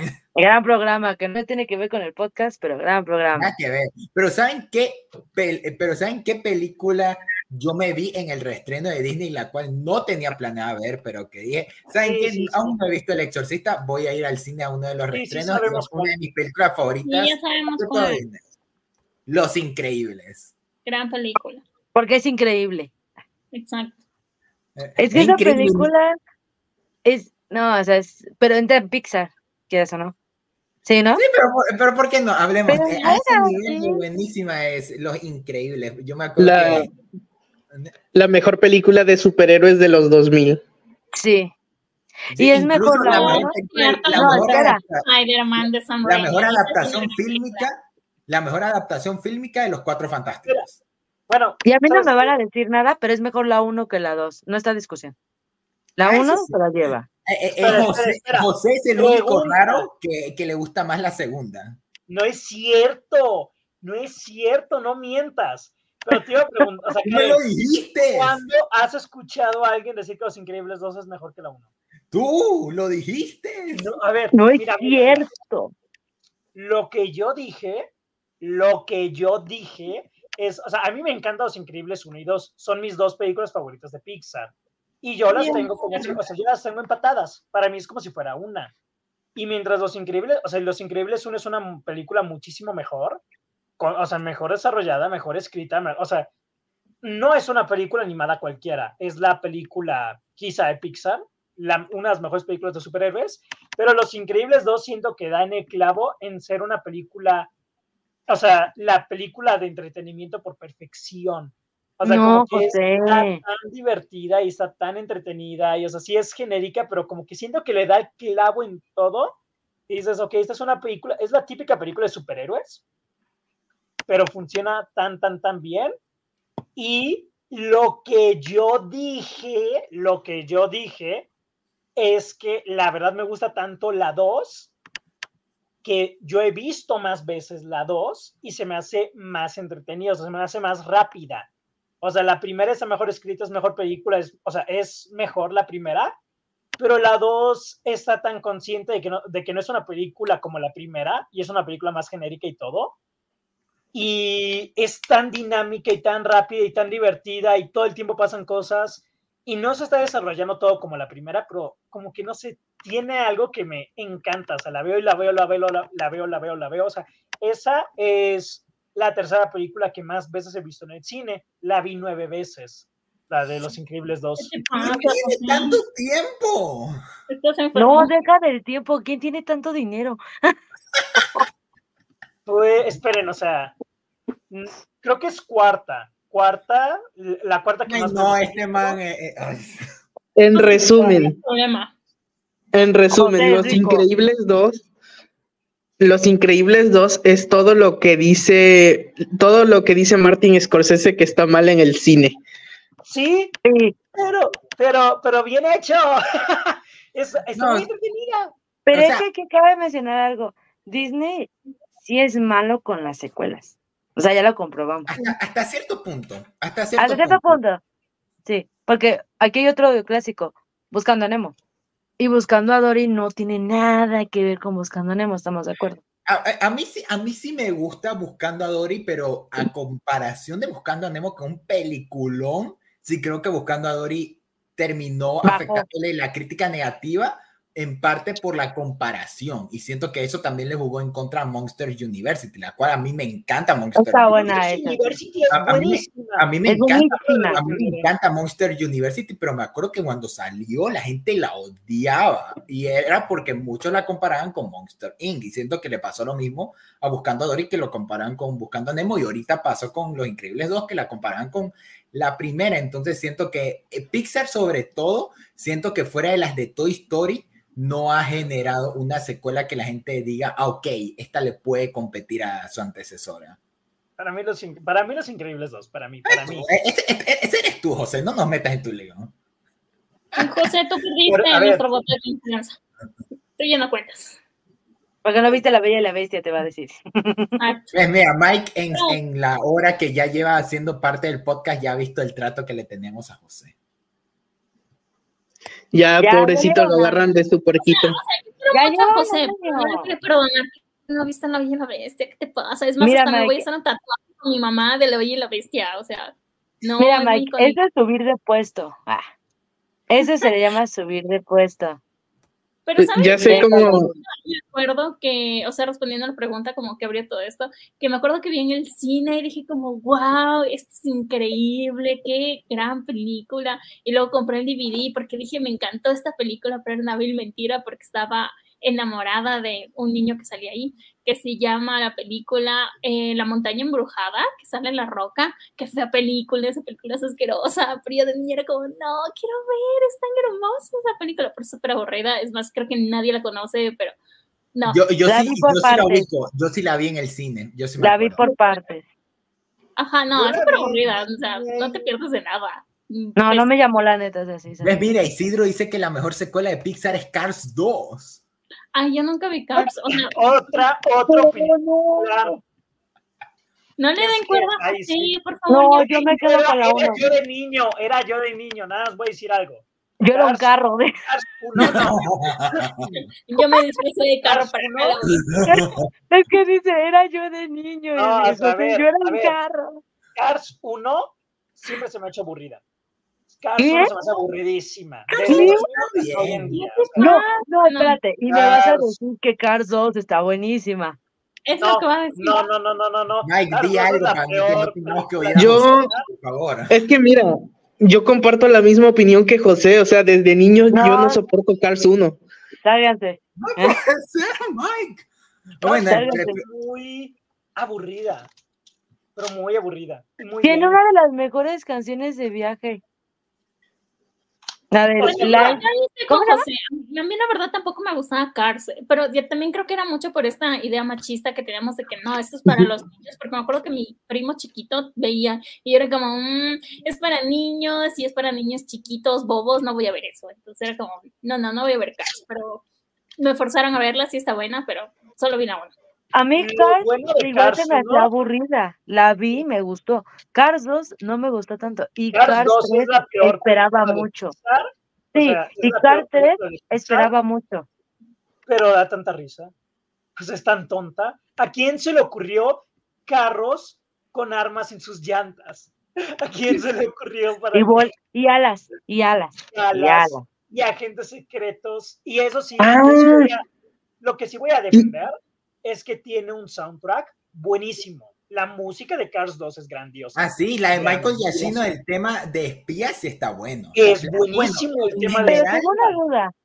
¿Alguien de aquí vio aviones? Porque yo no. Sí, yo sí. Yo iba a decir justo lo mismo, yo iba a decir justo lo mismo, de que hablando de Cars y de películas malas, está Aviones. Aviones. Nunca la vi, no me llamó. No, tuvo secuela. mira, eh, la secuela de Aviones salió un año después, o sea, me sorprendió lo tan rápido que salió y que la gente la haya olvidado, porque se volvió tan irrelevante. Eh, y yo me acuerdo que hasta hicieron un corto que hicieron canónico de que Cars y Aviones son del mismo universo. Porque hay un, hay un corto donde en estos cortos de mate que cuenta historias, hay uno en el que cuenta que conoció al entrenador del protagonista de, aviones. Y ese corto lo liberaron casi un poco después del estreno de la primera. Y, Escena y- postcrédito. Ah. y es casi como, como que canónicamente, o sea, casi que uno podía intuir son del mismo universo, pero ahí ya lo hicieron canon de golpe, casi que casi. A ver, perdón, Fernando, yo recuerdo que el póster de esa película literalmente decía del universo de Cars. O sea, Sí, Pero- sí. Pero en el Pero, cielo. pero lo mismo, pero lo mismo dicen de casi todas las producciones de Disney. Así que para este punto ya, ya que es, es parte del multiverso, lo vamos a llamar. yo No, debo O del decir, universo, porque están del mismo. yo solo la vi en cines, la de aviones, y recuerdo que me gustó, pero no, o sea, como que ya no me acuerdo de ella. Nunca vi la 2, pero vi la primera La- de aviones. Yo, yo solo quiero decir que Danira tiene toda la razón. José es el, el man de los fetiches raros. Sí, José se enamoró de la carrita. No, no, porque Mike y yo somos testigos de que José es fan del, de, las, de la zorra la- de, de Bad Guy. Eres un imbécil, ya cállate. ¿De quién? Hablando de eso, el- justo ahorita me acordé de esa película, ahorita que dijiste la zorra, o sea, soy feo, ah, pero me acordé de la película de del zorro y el sabueso. Ay, qué linda película esa película. Es una buena película. Yo conozco esa película, pero nunca la he visto. ¿Qué? Muy hermosa, Ay, no. es súper Está bonita. bonita. Ustedes son muy jóvenes para saber de eso, literal. Yo nunca, nunca la Oye, terminé de ver. Nunca la terminé de ver porque me daba tristeza. Aunque Sí, la es secuela es muy mala. triste. Sí, la secuela es horrible. El final es bien fuerte, el final sí te hace llorar. O sea, si no lloras con esa película es porque no tienes alma, no tienes corazón. A ver, no, no, no, no, no, no, a ver. No, ni Fernando oculta el comentario de Isidro. Ese José, de esa película no vas a hablar. No, hombre, sí. no, no. No le vamos a dar rienda suelta a José. más Sí, no, ahí José sí se no. desata. No, No, no, no, no, no. Esa ahorita no. Esa necesita su propio, su propia trilogía de Su episodios. propio especial. Mira, Su y propio este, man, y este man, miren cómo sigue, o sea, bien fresco, diciendo vamos a sacar episodio de Zen. Ya, ya está, ya está preparando lo de todo el año que se viene. Ajá. La espada en la piedra. Ay, la espada en la piedra es buenísima. Adoro a Es Merlín. la escena cuando se película. transforman en pájaros es buenísima. La pelea de Merlín y la otra bruja de Madame, Madame ¿qué? Madame me Lee, qué buena escena. Qué buena La escena, de Madame. Nim es clásica. Madame Qué buena escena. icónica. Aquí me voy a funar yo solita, yo nunca vi esa película, apenas vi esa película creo el año anterior y haciendo una adulta y me pareció la película más horrible, aburrida, sin sentido de Disney, fue como que qué mierda estoy viendo, no, horrible. Pueden ver en mi Letterboxd, creo que le di dos estrellas, está horrible. ¿Qué se sorprenden? ¿Le gustó el live de Mulan? No, eso no es cierto, cállate, eso no es cierto. No. ¿Saben qué es lo peor? Que creo que, creo que, oye, Mike, a ti, tú sí viste el live action de Mulan. ¿Tú fuiste el que le puso cuatro estrellas o, o- Yo no le puse cuatro estrellas. Estás loco. Estás bien loco. Entonces, entonces, Yo le tenía, fue, fue David, fue David el que yo le tenía bastantes expectativas al live action de Mulan Todos antes- por dos razones. Porque los, bueno, por una razón. Porque los guionistas eran los mismos guionistas de, de la trilogía del planeta de los simios, de la que hizo Matt Reeves. Y tenía todas las herramientas para hacer una buena película histórica con elementos de Disney y los desaprovecharon y se sacaron un montón de cosas de la cola que nada que ver con Mulan.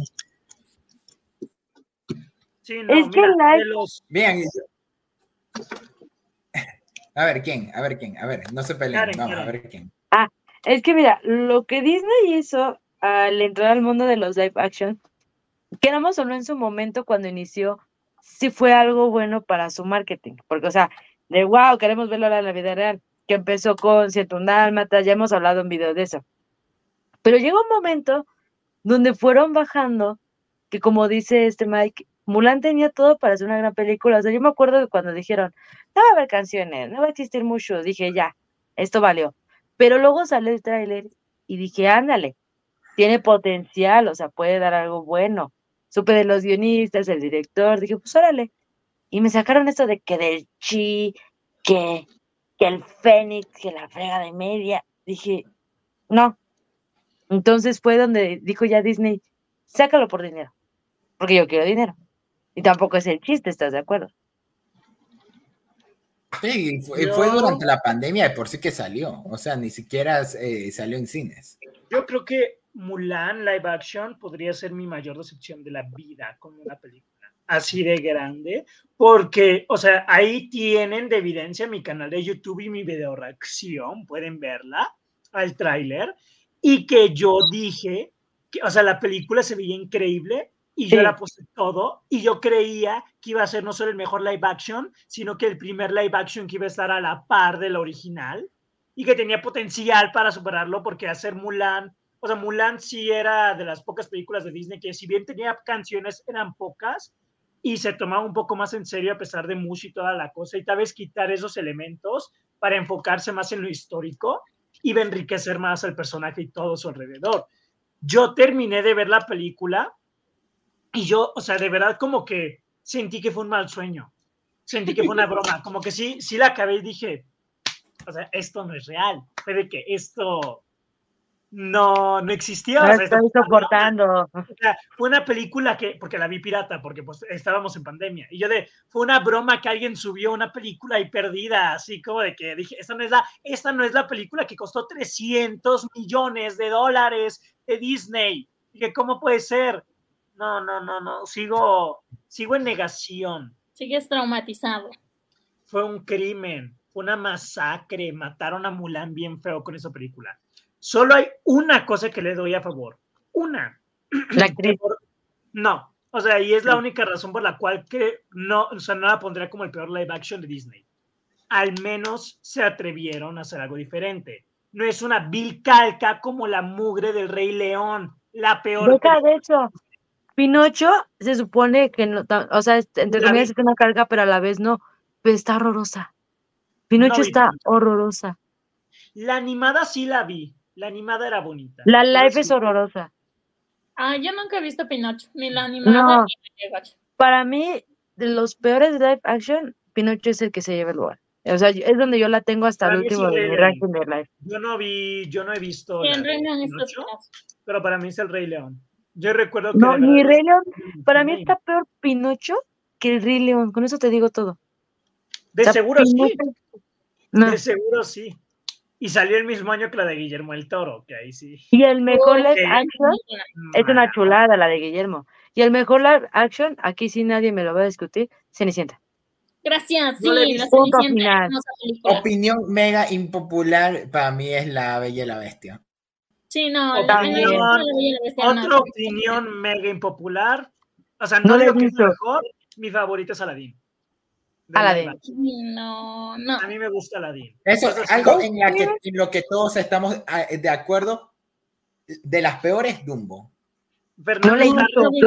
No la he visto. Mira, yo ahí sí soy de defender un poquito a Dumbo, porque Ay, no, Dumbo, Dumbo tiene el mérito de burlarse y de orinarse en la cara de Walt Disney, porque el personaje de, de Michael Keaton es una calca de Walt Disney. Sí, pero Mira. la plena, plena. Tú, eh, Mike, tú que eres Fernando Burton. está tú- traumado con Dumbo. O sea, le creó un trauma, la odia. Ah, sí. Es que Dumbo- que Dumbo, digo, yo no la vi, yo la quería ver en el cine, la verdad. Y un día la iba a ver en la. No, espera, espera. Perdón. La iba a ver en la plataforma. No, no he llegado ni, no he llegado ni a la mitad y eso fue hace meses. Con eso te digo todo. O sea, no. Siento que no la acabo.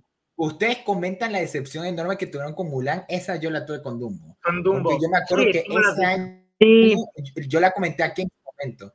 Yo, eh, yo creía que la mala iba a ser Aladdin, porque decían Guy Ritchie ya perdió su toque, él se ve fea, se ve barata. eh, genio va que a se veía muy cacho. Sí. Mala es la de Alicia en el País de las Maravillas. Las dos. Ah. Mira, las dos están horribles. Aparte de que se nota. la primera a mí la La, la primera a sí me gusta. La Sí, la, dos está aburridísima.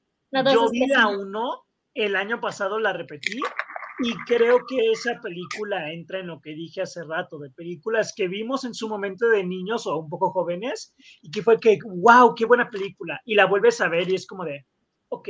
No. O sea, es rarísima. El guion es horrible. Visualmente es un crimen. Esa película es horrible visualmente. El bailecito de Johnny Depp al final. Horrible. El bailecito, no, pésimo. La historia muy rara. Alicia es un personaje bien plano, sin nada de. Mal actuada, toda la película. mal- Lo único, lo único rescatable de esa película es la banda sonora de Danny Elfman. Nada más. Es que Y la reina de corazones. Danny Elfman todo lo que hace está bien. O sea, fue lo mejor también de Doctor Strange, que también es Disney en Multiverse of Madness. También fue lo mejor. O sea, Danny Elfman. No, sí, ¿Y de la dos? De la de a través del espejo, el único que te salva es el tiempo. Es lo único que te salvo. Ya Literal. me había olvidado, me había olvidado que Sasha Baron Cohen fue el villano de, de la Yo secuela, la ¿no? 2, la verdad la tengo como, o sea, tan mal el recuerdo que como medio ya la bloqueé, pero recuerdo que lo único que me gustó de la 2 es un momento cuando Alicia regresa al mundo real y la tienen en un manicomio. Ah, sí. realmente Sí. como que anda diciendo del sombrerero y todo, dicen amigas, estás alucinando y digo, estaría bien interesante ver una película así de Alicia internada. Dije, está, está buena la idea, pero dura cinco minutos y hasta ahí llegó. Este. José, tengo una idea de una película. Una Disney, película de... cómprala. Mira, ya como, mira, si Alicia en el País de las Maravillas entra a dominio público, podemos entre todos comprarla y hacer ahí una película de Alicia en el psiquiátrico. Mira, Mickey, Mickey ya va a entrar en dominio público, así que Alicia no Pues- falta mucho. Pues técnicamente los técnicamente los derechos de autor del libro de Alicia son del dominio público, así que tú puedes hacer tu versión si tú quieres. Hablando de País de las Maravillas, la, la original es grandiosa, es buenísima, es divertidísima, me encanta, me encanta la clásica. Y el conejo y el, el sombrerero loco con escena de solo media taza, por favor. No, Que la escena de las florecitas. Cuando Ay, le decían la florecita, pues a mí me gusta. Tú cállate, Rosita. Ay, me encanta escena. O sea, está buenísimo. Ay, no sé si te acuerdas que hay una parte donde Alicia se hace gigante dentro de la, dentro de la casa de conejo. Ah, sí. una verde que le dice, no, vas, rífate, de súbete. Ajá. Ve, Mira, dicen, te vas a volver un héroe. Y va Aunque todo todos bien están de vamos a quemar la casa. Ve, justo Sí, o- y ahorita, y ahorita Perdón. Isidro menciona que para él la favorita es Christopher Robin, justo Mike había comentado lo Por mismo, dos, pero por dos, el mejor live action de Disney. Sí. Y a, a mí sí me gusta mucho. Yo no he vuelto a ver Christopher Robin desde el Ah, cine yo sí. porque Yo- yo, lloré un Yo buen siento de que si la veo chillo, como dice Fernando. Si yo la veo otra vez, lloro. Sí, yo la Yo- plena, plena desde la secuencia en que eh, Winnie está esperando que Christopher regrese y él está teniendo su vida. Yo estaba, yo, yo, yo me caí del asiento porque estaba llorando. Y después con una escena, después cuando regresa, volví a llorar. Y después al final, cuando acabó, volví a llorar. O sea, No, y cuando a habla con él de que lo estás haciendo bien. No, yo siento que si la veo otra vez, si ando chillando. Pero pasa lo interesante. hecho, No sé si Eh, comentar esta y la de Alicia en el País de las Maravillas y Cruella, incluso Ma- Maléfica, no sabría si comentarlas como live action como tal de clásicos, sino secuelas, precuelas de live action. O sea, como que se, se hicieron su propia cosa. Pero Bajo- Maléfica 2 está horrorosa. La primera, No, la primera se me hace regular, la, la segunda sí se me hace aburrida. La segunda es de las peores películas de todo Disney. O sea, yo de hecho recuerdo que la, o sea, la segunda película la vi en cines. Yo sé, como que sí dije, wow. O sea, como que nunca había valorado la iluminación en una película hasta que vi esa película. O sea, no ves nada, está toda negra todo el tiempo, no puedes ver a nadie. Maléfica Ni que fuera la nueva película de Haunted Mansion. sombras. O sea, literalmente solo ves una cara pálida en la pantalla. Es lo único que ves en esa mujer película. Mira, lo- eh, loco, acabo de ver la nueva película de Haunted Mansion, la de viste? ¿Y qué tal? Recién, recién la acabo de ver. Literal, Ay, entiendo todas las quejas que hacen de la iluminación de Disney porque acabo de ver esa cosa. Y literal, Esa mi mamá- película, esa Es película es de odio hacia Disney. Yo, eh, yo literal tuve que cambiar la modificación a mi televisor para que se vea la imagen a ese nivel de mala Fernanda ahí que en la tele con su lámpara. Wow. Fíjate, mira, yo, yo ya lo hubiera visto porque yo sí quería verla, pero ando con lo del maratón de Scooby-Doo que no tengo el tiempo para ver la película de dos horas live action con Owen Wilson de Disney. Así que es como de que eh, la voy a ver, la voy a ver, pero cuando tenga tiempo. Yo le tenía ganas y no he visto la de Eddie Murphy. Me han contado cosas mixtas de la No, de Eddie Murphy. la de Eddie Murphy está muy buena. Yo le tengo mucho cariño a eso. A mí Sí, me gustó la de la mansión embrujada de los Muppets del año pasado o antepasado. Ah, también. El especial de los Muppets tuvo lo suyo. No voy a decir, wow, qué genial está, pero me gustó. Lo vi está chido. Like, me gusta, decente. Ahorita hasta Isidro mencionó El aprendiz del brujo. Ay, es cierto. Yo Esa no película está buena. cuántos años me quedé con espera de la secuela por esa mugre escena post Y seguiremos esperando. Iba a llegar. Yo sentí que iba a llegar. Yo- Y seguiremos esperando, amigo mío. Yo creo que el aprendiz de brujo cae en esto de que te gusta por la nostalgia, porque yo la vi igual Ah, este sí. año y fue como, mm, No he o sea, no está tan buena. Lo que sí me gusta mucho y es porque tengo mucho amor a Tesla. Tesla, dato curioso, es mi científico favorito de toda la vida. Es que aparecen las bobinas de Tesla y te explica más o menos cómo funcionan y que hacen música de eso, de eso, o sea, eso me encanta. De hecho, yo hice mi monografía de colegio sobre Tesla y las bobinas de Tesla. Gran película, solo por esa escena en la que sale Secrets con las bobinas de Tesla, increíble. Esa es una de mis canciones favoritas de la vida y la conocí por esta película. Por dos. Yo también, hecho, José y yo volvimos a ser amigos por el aprendiz de brujo. Qué hermoso. Y, Me eh, gusta y yo recuerdo que esta fue de las primeras películas de Nicolas Cage que yo vi. Eh, eh, Casi que casi por, por un tiempo reconoció a Nicolas Cage como el tipo de El aprendiz del El brujo. aprendiz del brujo, Yo, igual. yo, lo, yo lo identificaba por, eh, ¿cómo se llama? La búsqueda del tesoro perdido. La leyenda del tesoro perdido. mm, Ah, esa también es de Disney. Sí, de hecho yo vi primero la 2 en el cine y después vi la 1 y dije como, ah, ahora todo tiene sentido porque estos manes Por no también. tienen una casa. Ya entiendo. Yo nunca las vi, eso sí no. Oigan, pregunta, ¿la original de Jumanji es de, Dis- es de Disney o no? No, No. ¿Verdad? es Ok, de Fox. era duda, duda rápida, para decir si ni, podemos hablar de ni ella. siquiera las secuelas son de Disney. Ok, o sea, se me vino rápido, rápido, no me odien. Una Oye, duda el que- otro- No, yo- o sea, ¿sabes ¿qué cómo estamos está atacando? pasando? No sé. como, Ya como yo la otra vez, cuando fue, creo que fue la semana anterior, estaba aburrida y dije, quiero ver una mala película y puse Jumanji 2. Y dije, como, tenía razón, esta película es asquerosa. Ah, Y fue como, no, yo qué lo pésima vi. película. El comentario de Isidro, de que él pensó que el aprendiz del brujo era la peli era el corto de Mickey en formato de película, de cuando literalmente era menos sí, ¿no? Porque hay una escena en la que salen los trapeadores y es muy graciosa esa escena. Que hace como referencia a fantasía, creo que se llama, ¿no? No he visto ese corto tampoco, o película, lo siento. Fantasía es una película. Ya, no, no lo he visto. Yo en su momento intenté ver fantasía, pero era muy pequeño y me dormí. Pero siempre me generó Yo curiosidad. traté de verla el año pasado y me dormí a los 10 minutos. Es que siento que tal vez por el, por el tiempo y porque ya estamos acostumbrados como a otra dinámica con las Sí. películas, como que ya te resultan aburridas, como que no Es tienen que el ritmo. solo es instrumental. O sea, la película es instrumental, con cortos animados, pero como carecen de em, guion. O sea, bueno, o sea, solo es lo visual. La verdad me resultó tedioso. O sea, de ese- la tengo que volver a ver, la tengo que ver bien. Ya era de noche, pero sí, yo me dormí bien rápido. Sí, sí me he dado cuenta de que eso pasa. Por ejemplo, eh, fui a ver, así como dato que no tiene que ver, fue a ver Nosferatus. Nunca había visto Nosferatus, me parece una gran película, pero la verdad, a los cinco minutos era como, "Ay, me voy a dormir.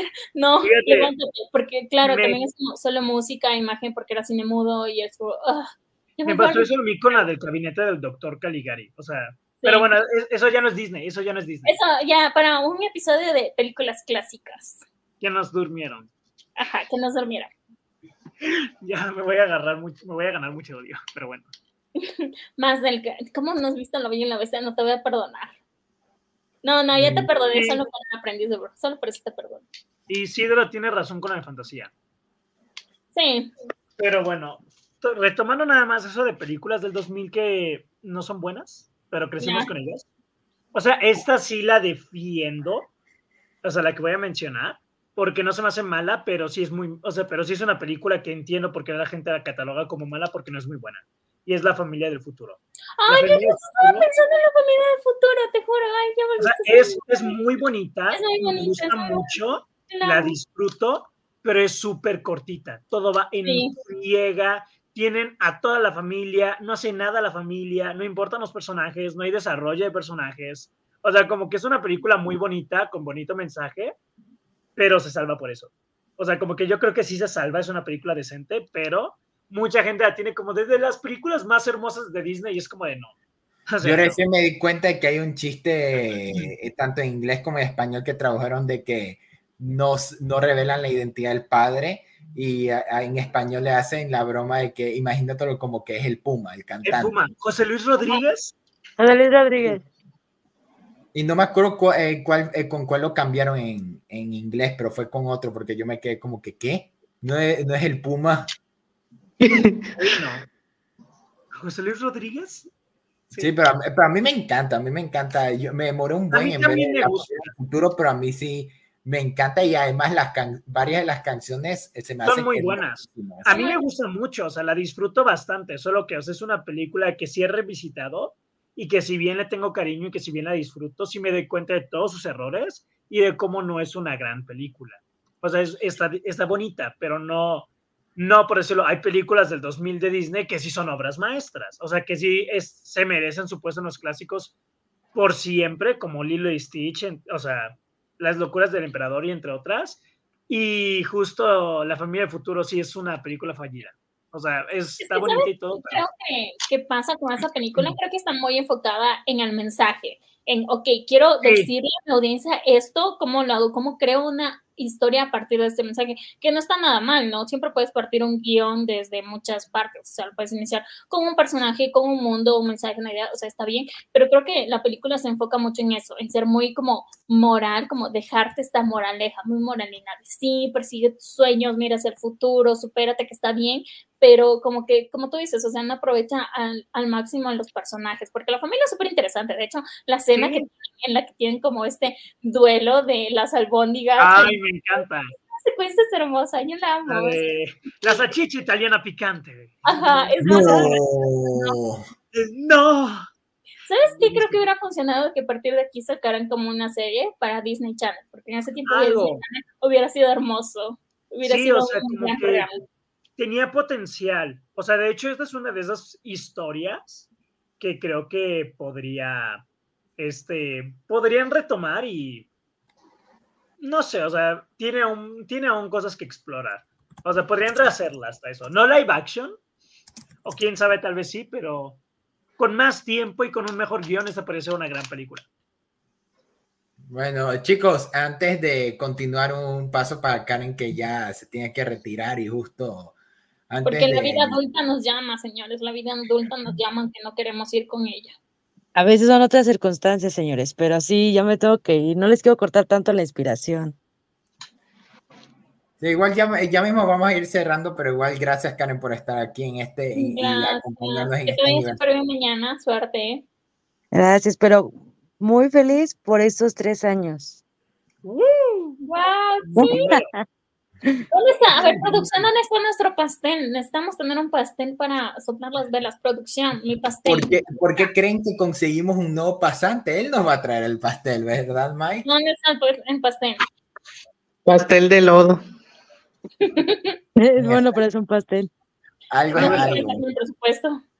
Bueno, los dejo, chicos. Sigan con el No, programa y pues. Cuídate. No, no quiero tampoco, No. pero ni modos. No me quiero ir, señor Stark. Descansa. Ay, hablemos de Marvel. ¿Qué es Ah, bien? Luego luego hay No. que hacer uno, de hecho, luego hay que hacer uno, aprovechando que se estrenó Loki. Pero Ay, continúen no, con el podcast. Un abrazo y vamos por otro año. Bye. Bye. Bye. Adiós. Ve, ve, justo no, eh, nos encantaría hablar de Marvel aprovechando que está aquí Mike, pero tenemos que seguir. Entonces, continuemos. Eh, ¿alguna, ot- em, eh, ¿Alguna otra que quieran mencionar antes de ir a justo a las conclusiones? Porque sí creo que ya, eh, hemos avanzado suficiente, pero no sé si quieren alguna otra que mencionara. Yo creo preguntarles así, o sea, ya hemos hablado como mucho de Disney y de las películas que nos ha gustado y así, pero cuando ustedes les dicen como, ¿qué es para ti Disney? O sea, ¿qué película representa Disney? ¿Qué dirían ustedes? ¿Qué película dirían como, esto es 100% Disney? Mike, no sé si quieres empezar. Ay, Dios, me la pones bastante difícil porque es que yo no soy para nada fan de Disney. O sea, sí tengo mis películas favoritas y, y tal, pero de que me pongas así, de que, ¿qué representa a ti, para ti Disney? Sí, sí la tengo bastante difícil. Yo diría eh, que Blancanieves, por el simple hecho de ser la que comenzó todo, la que dio el, el, el salto para, para que se hicieran largometrajes animados y sobre todo a color, porque Blancanieves fue la primera que lo hizo y lo hizo a color. Wow, una re respuesta digna de un perrito cinéfilo mamador, me encanta. a ver, Perfecto. No, yo pregunté, yo voy al último porque estoy pensando, me metí en esto. José, José, que quiere ir la pregunta. Es que me van a ahorcar. O sea, yo sigo, o sea. Ya te queremos ahorcar desde el principio del episodio, ya solo. Exacto, o sea, yo con cada sí. comentario me pongo la soga al cuello. Pero una de las razones por las cuales me gustó tanto esa película, y yo sí defiendo esa película y todo, sobre todo me van a ahorcar porque no es muy querida y es nueva. Encanto. O sea, Ay, no, que no, ya no quiero ir con José. Gracias, o sea, Adiós. No se habla de José. Por favor, no, qué horror. Es que creo que, o sea, mucha gente se quejó de Encanto de que era una película muy genérica y muy, pres, o sea, como que, Yo la sí, odio. o sea, como que muy genérica y la típica fórmula, pero creo que justo Encanto es eso, es Disney, es la magia de Disney, o sea, es toda esta idea, este mundo sí. fantasioso, todo, o sea, todos estos elementos, la música, todo como que los personajes, el mundo, siento que Encanto encarna como que todo el espíritu que, o sea, se tiene de Disney, justo dices, la magia de Disney y algo como la casa mágica, toda la familia con los dones, todo eso encaja en ese molde, en esa idea, y la historia sencilla, este, muy común y todo, siendo que justo, o sea, es eso lo que representa Disney, o sea, de hecho, fue la película, creo que 60, o qué película del número 50 o no sé cuál del estudio. Y hasta incluso yo me pongo a pensar, o sea, si hubiera sido en este año, Encanto la que hiciera lo que va a ser Wish, creo que también funcionaría, porque Encanto se siente como esta película estilo homenaje incluso a Disney, o sea, la fórmula, a sus personajes, a su estilo. O sea, es una película que se siente, o sea, yo la vi, sentí que estaba viendo un clásico instantáneo de Disney. O sea, entonces como que hay otras películas que obviamente son clásicos de Disney, que son las películas de Disney. O sea, la otra que yo diría sería El Rey León. Número 60, gracias Isidro. O sea, la otra que yo diría que es el espíritu de Disney es El Rey León, pero siento que Encanto le da en las canciones, le da en el estilo, le da en la magia, le da en la fórmula, o sea, como que, no sé, es la que yo pensaría. O sea, la verdad me dices a mí, y siento que es la película que ahorita actualmente como que se me viene más a la cabeza si hablas de Disney, sobre todo por el Disney moderno. Y yo soy de los que defendieron que haya ganado el Oscar. Para mí ganó el Oscar y dije, bien, se lo merecía, sí, está bien, ganó el Oscar. Yo, yo soy fan de Encanto, me gusta bastante. Entonces, bueno, yo por mi parte no voy a decir nada, a mí se me quieren ver muy enojada, díganme, háblame de Encanto y me enojo inmediatamente, así que no voy a decir nada de esa película. Y ya la he mencionado como cuatro veces en el episodio. Ay, ya sé, no sabes las ganas que tengo de gritar del coraje. Pero bueno, a ver, responde tú. Me encanta. Ay, no, yo, yo iba a pensar en algo como Toy Story, pero, la hablé, pero yo creo que eso representa más Pixar, no Disney. Pixar. Mi, mi, mi, respuesta va a ser Frozen. Eh, algo similar a lo que decía José. Yo siento que Frozen encarna lo que se ha vuelto Disney hoy en día, pero a la vez un poco el clásico, un poco de esto de usar las historias de cuentos, de princesas, pero eh, Frozen las moderniza. Siento que la forma como tratan al personaje de, Elsa, Anna, y intentan como que cambiar un poquito los roles con todos los personajes, la forma como está la historia, y por lo que yo siento que Frozen es una genuina, buena, excelente película, sobre todo la primera mitad que juega más que nada con el... Toda la película juega con el usar los clichés, de los cuentos, pero intentarles darle su giro. Entiendo que sobre todo la primera mitad de la película es donde mejor le salen, también la segunda mitad, pero yo destaco full, súper la primera mitad, pero en sí Frozen tanto por el tipo de comedia que usa que puede llegar a ser infantil, pero que yo he visto a adultos que se ríen con, con esa película, los temas que toca también, y, como también en general se siente una película que puede disfrutarla tanto un niño como un adulto, siento que eso es el lado bueno de Disney, al fin y al cabo, porque llegar a conectar tanto con el público infantil como con el adulto, metiéndole mensajes que un niño quizás no va a entender, pero que de pronto el adulto va como que a intentar interiorizar un poquito más. Siento que Frozen es la que de los últimos años, la que más me, yo me imagino cuando alguien menciona esto es Disney. Ok, me gusta mucho esa respuesta. De hecho, sí, o sea, también. Diga, diga.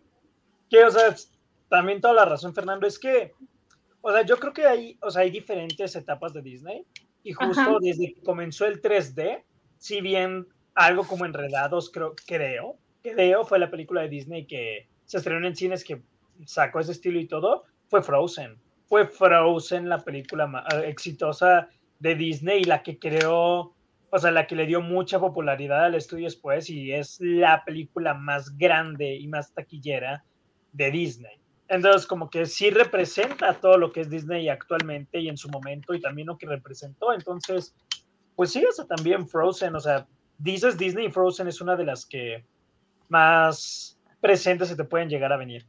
Dice que mandemos a la B a Olaf. Isidro. lo único malo que pudo haber hecho Frozen es tener tanta, pero tanta popularidad que ya le cae gordo a la gente. Eh, que siento que por eso hay gente que dice que odia a Frozen, no, no porque específicamente crean que Frozen es mala, sino porque los tiene hartos, o sea, las canciones, sea las películas, y siento que eso le jugó en contra. Yo siento que incluso Frozen sería más popular de no ser porque sí existió un momento en que la gente te metía Frozen por donde sea que ya te caiga gordo. Totalmente, a mí me pasó eso. De hecho, yo no vi Frozen en el cine, yo la vi como en el DVD. No la vi porque no alcancé, porque sí me acuerdo que quería verla, pero creo que me quedé muy con este, este mm, comentario que me dijo mi mamá, porque en ese tiempo creo que ella tenía como 17 años, o sea, ya estaba grande. Eh, pero mi mamá me dijo como, ah, más te vale ver la película porque la compramos solo para ti, porque tú querías verla. Fue como, nosotros no queremos verla, solo vamos a ver. ok, o sea, si es que ellos no la quieren Literal, yo llevando a mi familia al cine. Sí, o sea, fue como, si ellos no las quieren ver, tal vez es porque ya, o sea, ya está muy grande o tal vez no es tan buena, entonces sí la vi como asqueada, así como, como, ok, esto ya está tan bueno que ya me hartó que la gente diga que está tan bueno, porque incluso lo vi ya cuando todos estaban como, sí, que Frozen, mi hermanita también tuvo su fiesta y ella era Elsa, entonces fue como, ya Frozen me hartó, pero en retrospectiva sí, Frozen sí es una buena pena, la verdad. yo recuerdo que Frozen, o sea, que yo cuando fui, vi Frozen, como que fue de que, wow, qué buena película y como que me quedé mucho con el boom del giro de, o sea, era un niño, o sea, con el giro de este Hans, sí era Hans, ¿no? Que fue el malo, como que yo estaba como de, no puede ser, fue el malo, ¿cómo es eso posible? Eh, eh, se iba a la escuela. y así como, ya vieron Frozen, no puede ser, Hans fue el malo, no me la creo. O sea, como que ya sí la vi bastante. Pero nada más ya como yo para concluir, nada más quiero hacerles una pregunta. Mira, yo no he contestado mi propia pregunta. Luego tú me dices, como, a ver, contesta tú. Y yo, como, no, hombre, espérate. Mira, mira, José, ¿tú cómo tratas a la gente aquí en este podcast? Así es grosero, José. Eh, a ver, ¿qué iba a decir yo? o sea, creo que yo ya dejé muy en claro que a mí me encanta La Bella y la Bestia. O sea, en serio, me voy a hacer un tatuaje con mi mamá de La Bella y la Bestia. Y siento que igual La Bella y la Bestia representa mucho lo que es Disney, que es magia, porque mucha magia, aparte visualmente, o sea, es muy bonita. De las cosas que más me gustan de la película es la introducción de cómo te cuentan el cuento de que sí, que había un príncipe que era súper vanidoso, y te cuentan esto con vitrales y unos vitrales muy lindos, y es como, wow, o sea, eso te va introduciendo y luego tienes la canción de Bonjour, que es muy buena, y también tienes esto de que, o sea, Bella ama mucho a su papá, aunque es como este marginado porque es un científico loco, que no sé qué, entonces sí siento que Disney es mucha magia, pero también es mucho amor, y creo que ya como creciendo y te das cuenta que el amor no solo es como el amor a tu pareja y cosas así, sino también como el amor a tu familia y siento que también eso es Disney, ¿no? Como muy familiar y todo y pese a que Bella pues se queda con la bestia por su papá, por que su papá sea libre, o sea, representa mucho eso y aparte las, o sea, el baile, el baile con el vestido de, de, Bella, eso es lo que me enojó principalmente a mí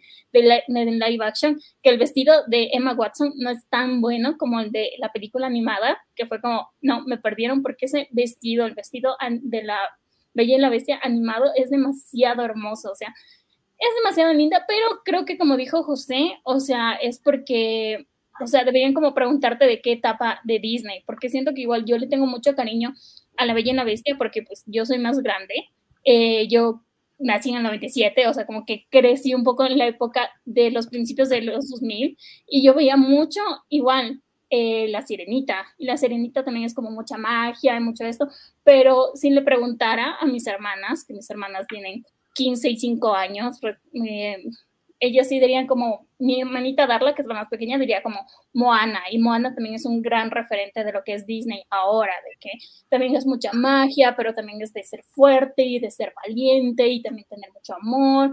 Entonces, me agrada igual ver como todo el recorrido que no han tenido solo las generaciones que han crecido con Disney, sino también como Disney. O sea, si bien es cierto, Disney está un poquito funable ahorita, no es lo más perfecto del mundo tampoco, pero sí ha ido creciendo, sí ha ido evolucionando y adaptándose un poco a, a las cosas. En algunas les ha ido mejor que en otras, y eso me pone muy feliz. Me pone muy feliz de que, por ejemplo, mis hermanas, o sea, ya no sean estas princesas que aspiran a enamorarse y ser felices para siempre. Y es como, no, ellas tienen estas princesas que desde el principio tienen sus aspiraciones, sueñan con hacer su vida y eventualmente se enamoran, pero no es lo más importante, o, si, o ni siquiera se enamoran, como ah, Moana, y eso me encanta. Entonces, sí siento que depende mucho de la época, pero mi respuesta definitivamente va a ser siempre La Bella y la Bestia, 100% Disney.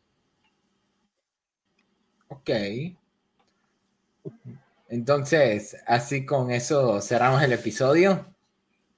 No, José va a preguntar algo. ¿Qué vas a preguntar? No, José ya te perdió todo. no. no. no, no, no, dejémoslo, dejémoslo. No, José, ya. Habla. A ver, habla, a ver, habla. Habla ahora, calle para siempre. Calle para siempre. Bueno.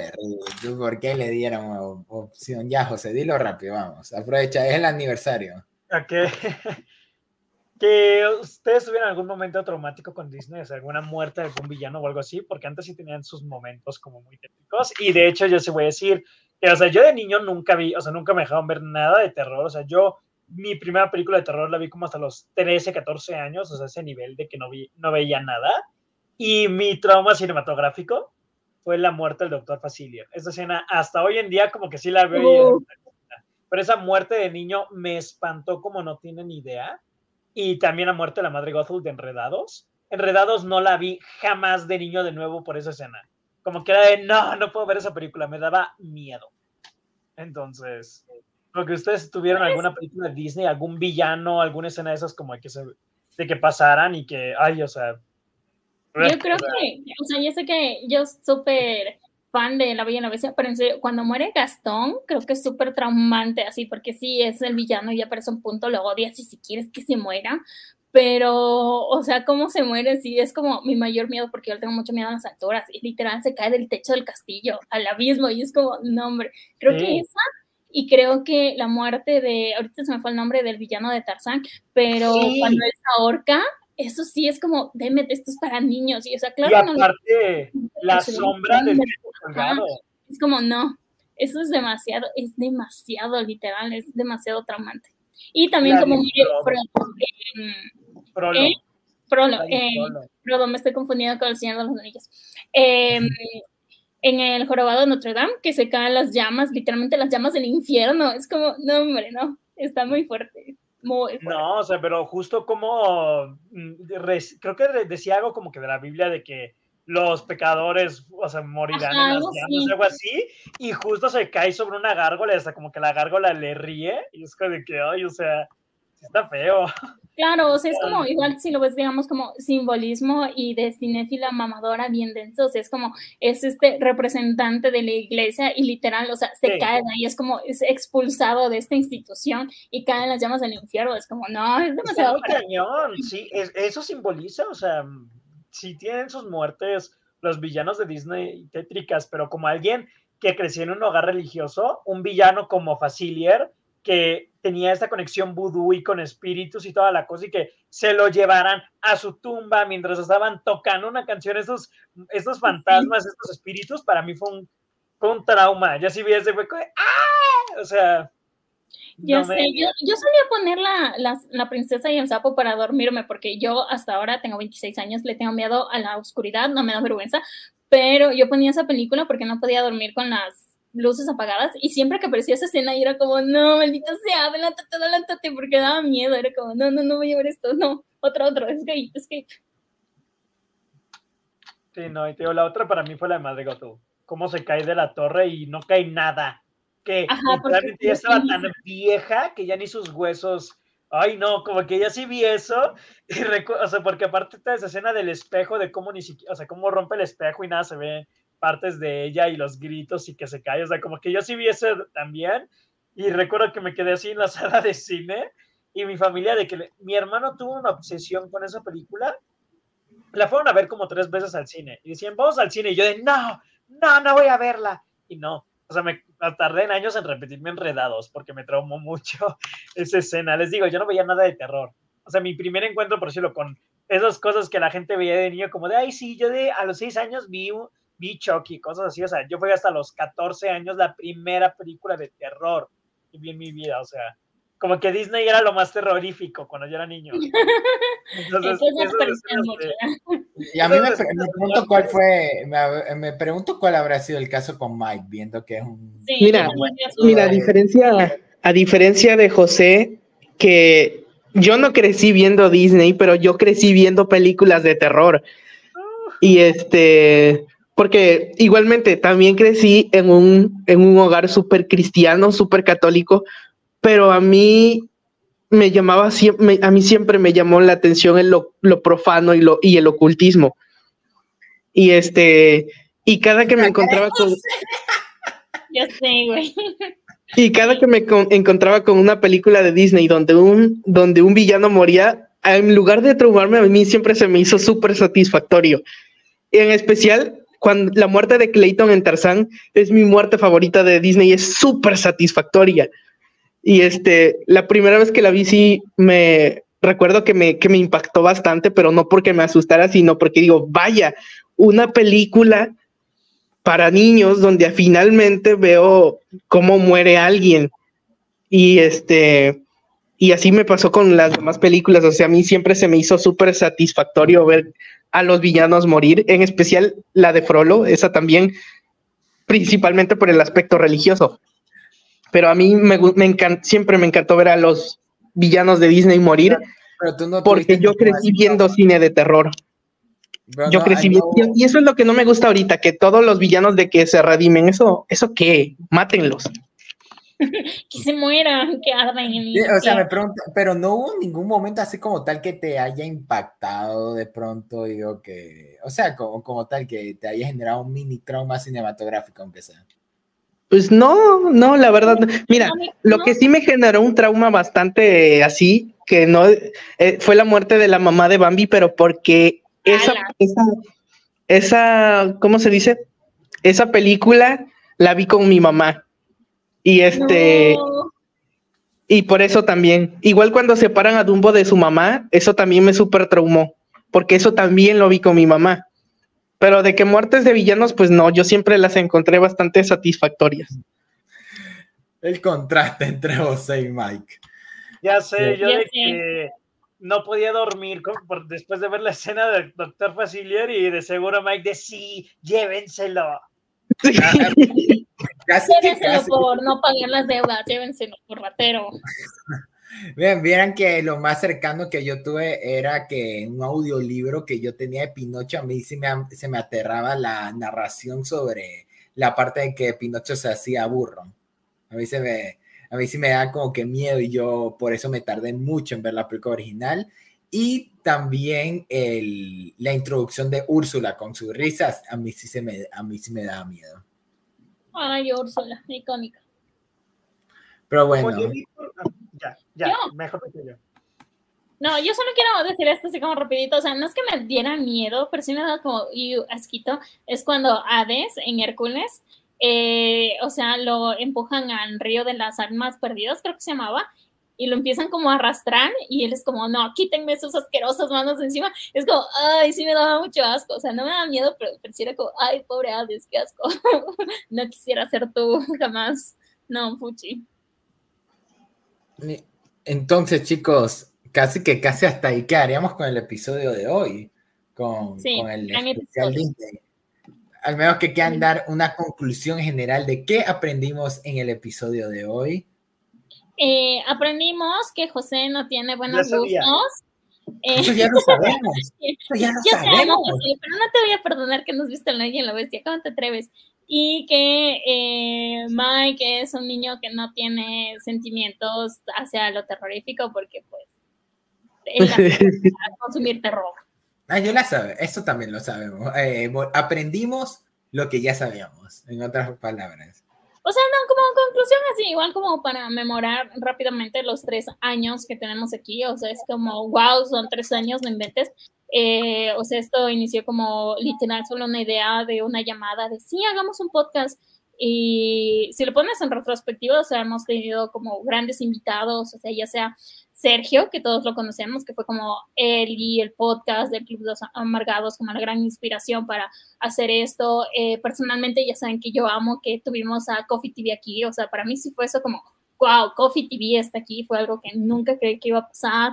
También tuvimos a Filmsplay, o sea, fueron muchos invitados de muchos temas, grandes conversaciones. Entonces, sí me siento muy feliz y muy agradecida de haber llegado hasta este punto. Eh, ver igual que seguimos siendo amigos desde tanto tiempo, o sea, es como, wow, o sea, Agradezco mucho no haberle hecho caso a mi mamá cuando me decía de no aceptes a personas que no conoces en Facebook y tampoco hagas llamadas con ellos y enos aquí tres años después. Ni modo, o sea, como que eh, a la final los verdaderos amigos fueron los desconocidos que encontramos en el camino. En internet, en la pandemia. En la pandemia. Pero sí, así que Mike, este es tu primer episodio como tal, como miembro de Palomitas en Serie. ¿Qué tal? ¿Cómo te sentiste? Cuéntanos. Pues, pues, bastante bien, a pesar de que no es un tema que domino porque no he visto tantas películas de Disney, pero está súper chingón y, espero que se vengan muchos, muchos más capítulos igual de buenos. Uh, el siguiente claro que sí. mejor de la historia del podcast. José súper animado, José como, sí, wow, me encanta. Ay, no, no, José, no me digas que toca después ese episodio. ¿Sí? No, no. El oh, bueno, mira, Tiffany, Fernando. Tiffany, si te sirve de algo, Mike sí es fan del tema que José quiere hacer. ¿eh? Dios, no, tengo miedo. no, no, tú, también estás bien, o sea, ustedes tres están perfectos. O sea, yo no. No sé de qué estamos hablando, pero ok, tengo un poco de miedo porque ya no confío en los gustos de José. Ya solo dilo, José, ya dilo.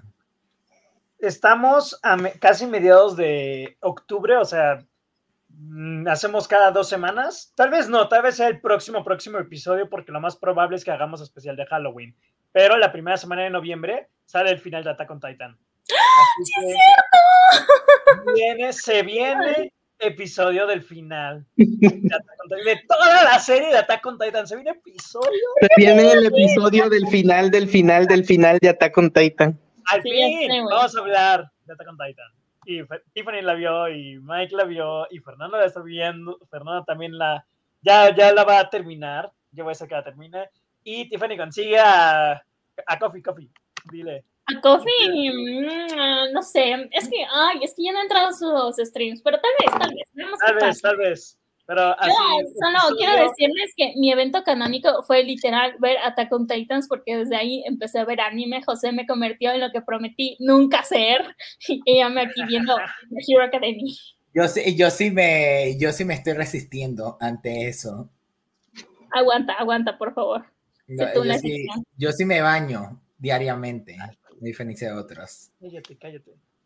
Pero bueno, bien que metí a Mike porque él como e, e, está, cuando hicimos nuestras watch parties de Indiana Jones, se quedan más hablando de Attack on Titan que de la propia película y yo ahí haciendo el Mike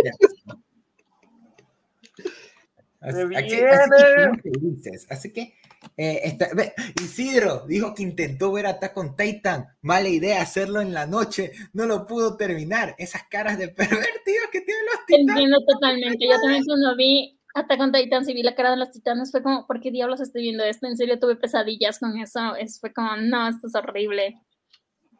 Las cosas que hace una por ser buena amiga. Terrible. Pero, bueno, entonces también, no sé, eh, o sé si quieres hacer algo de por Azoka, también, eh, ya que se acabó, ¿no? ¿No? Ok. Eh, ok, era pregunta. Entonces, de pronto quizás nos veamos para un especial de Halloween.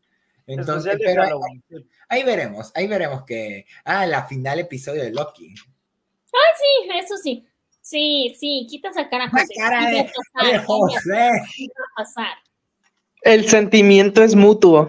Ay, cállate tú también, Mike. Ganita, vamos a empezar. Me estás cayendo bien, vas a hacer el 2. Si te sirve de algo, Tiffany, así es con todo Marvel, así que digamos que, que no es en específico con Loki. Sí, sí. Estoy peleadísimo con el género. No, no nada más con Marvel, con el género. No, no metas a DC en esto. Mete a Marvel en lo que te no metas a DC. Hemos traído un monstruo al podcast. Terrible. Pero bueno, así que ese fue el episodio, el tercer aniversario de Palomitas en Serie. Muchísimas gracias a todos los que nos oyeron. Podrán volverlo a oír en Spotify. Estará disponible en YouTube. Y hasta eso, bueno, ya no tendremos que dar las redes sociales en Mike porque ya es parte del podcast. Así que ya siempre van a estar sus redes sociales. Y ya, si no, vayan a oír cualquiera de los episodios donde estoy invitado para que lo vayan a seguir. Así que, bueno, eh, las redes sociales donde nos pueden encontrar es donde TikTok, la cual tengo abandonadísima porque yo ya me estoy trabajando y ya estoy siendo tendencia, haciendo TikTok de cómo peleo con ratas en el trabajo. Así que José es el que está haciendo los TikTok de Scooby-Doo.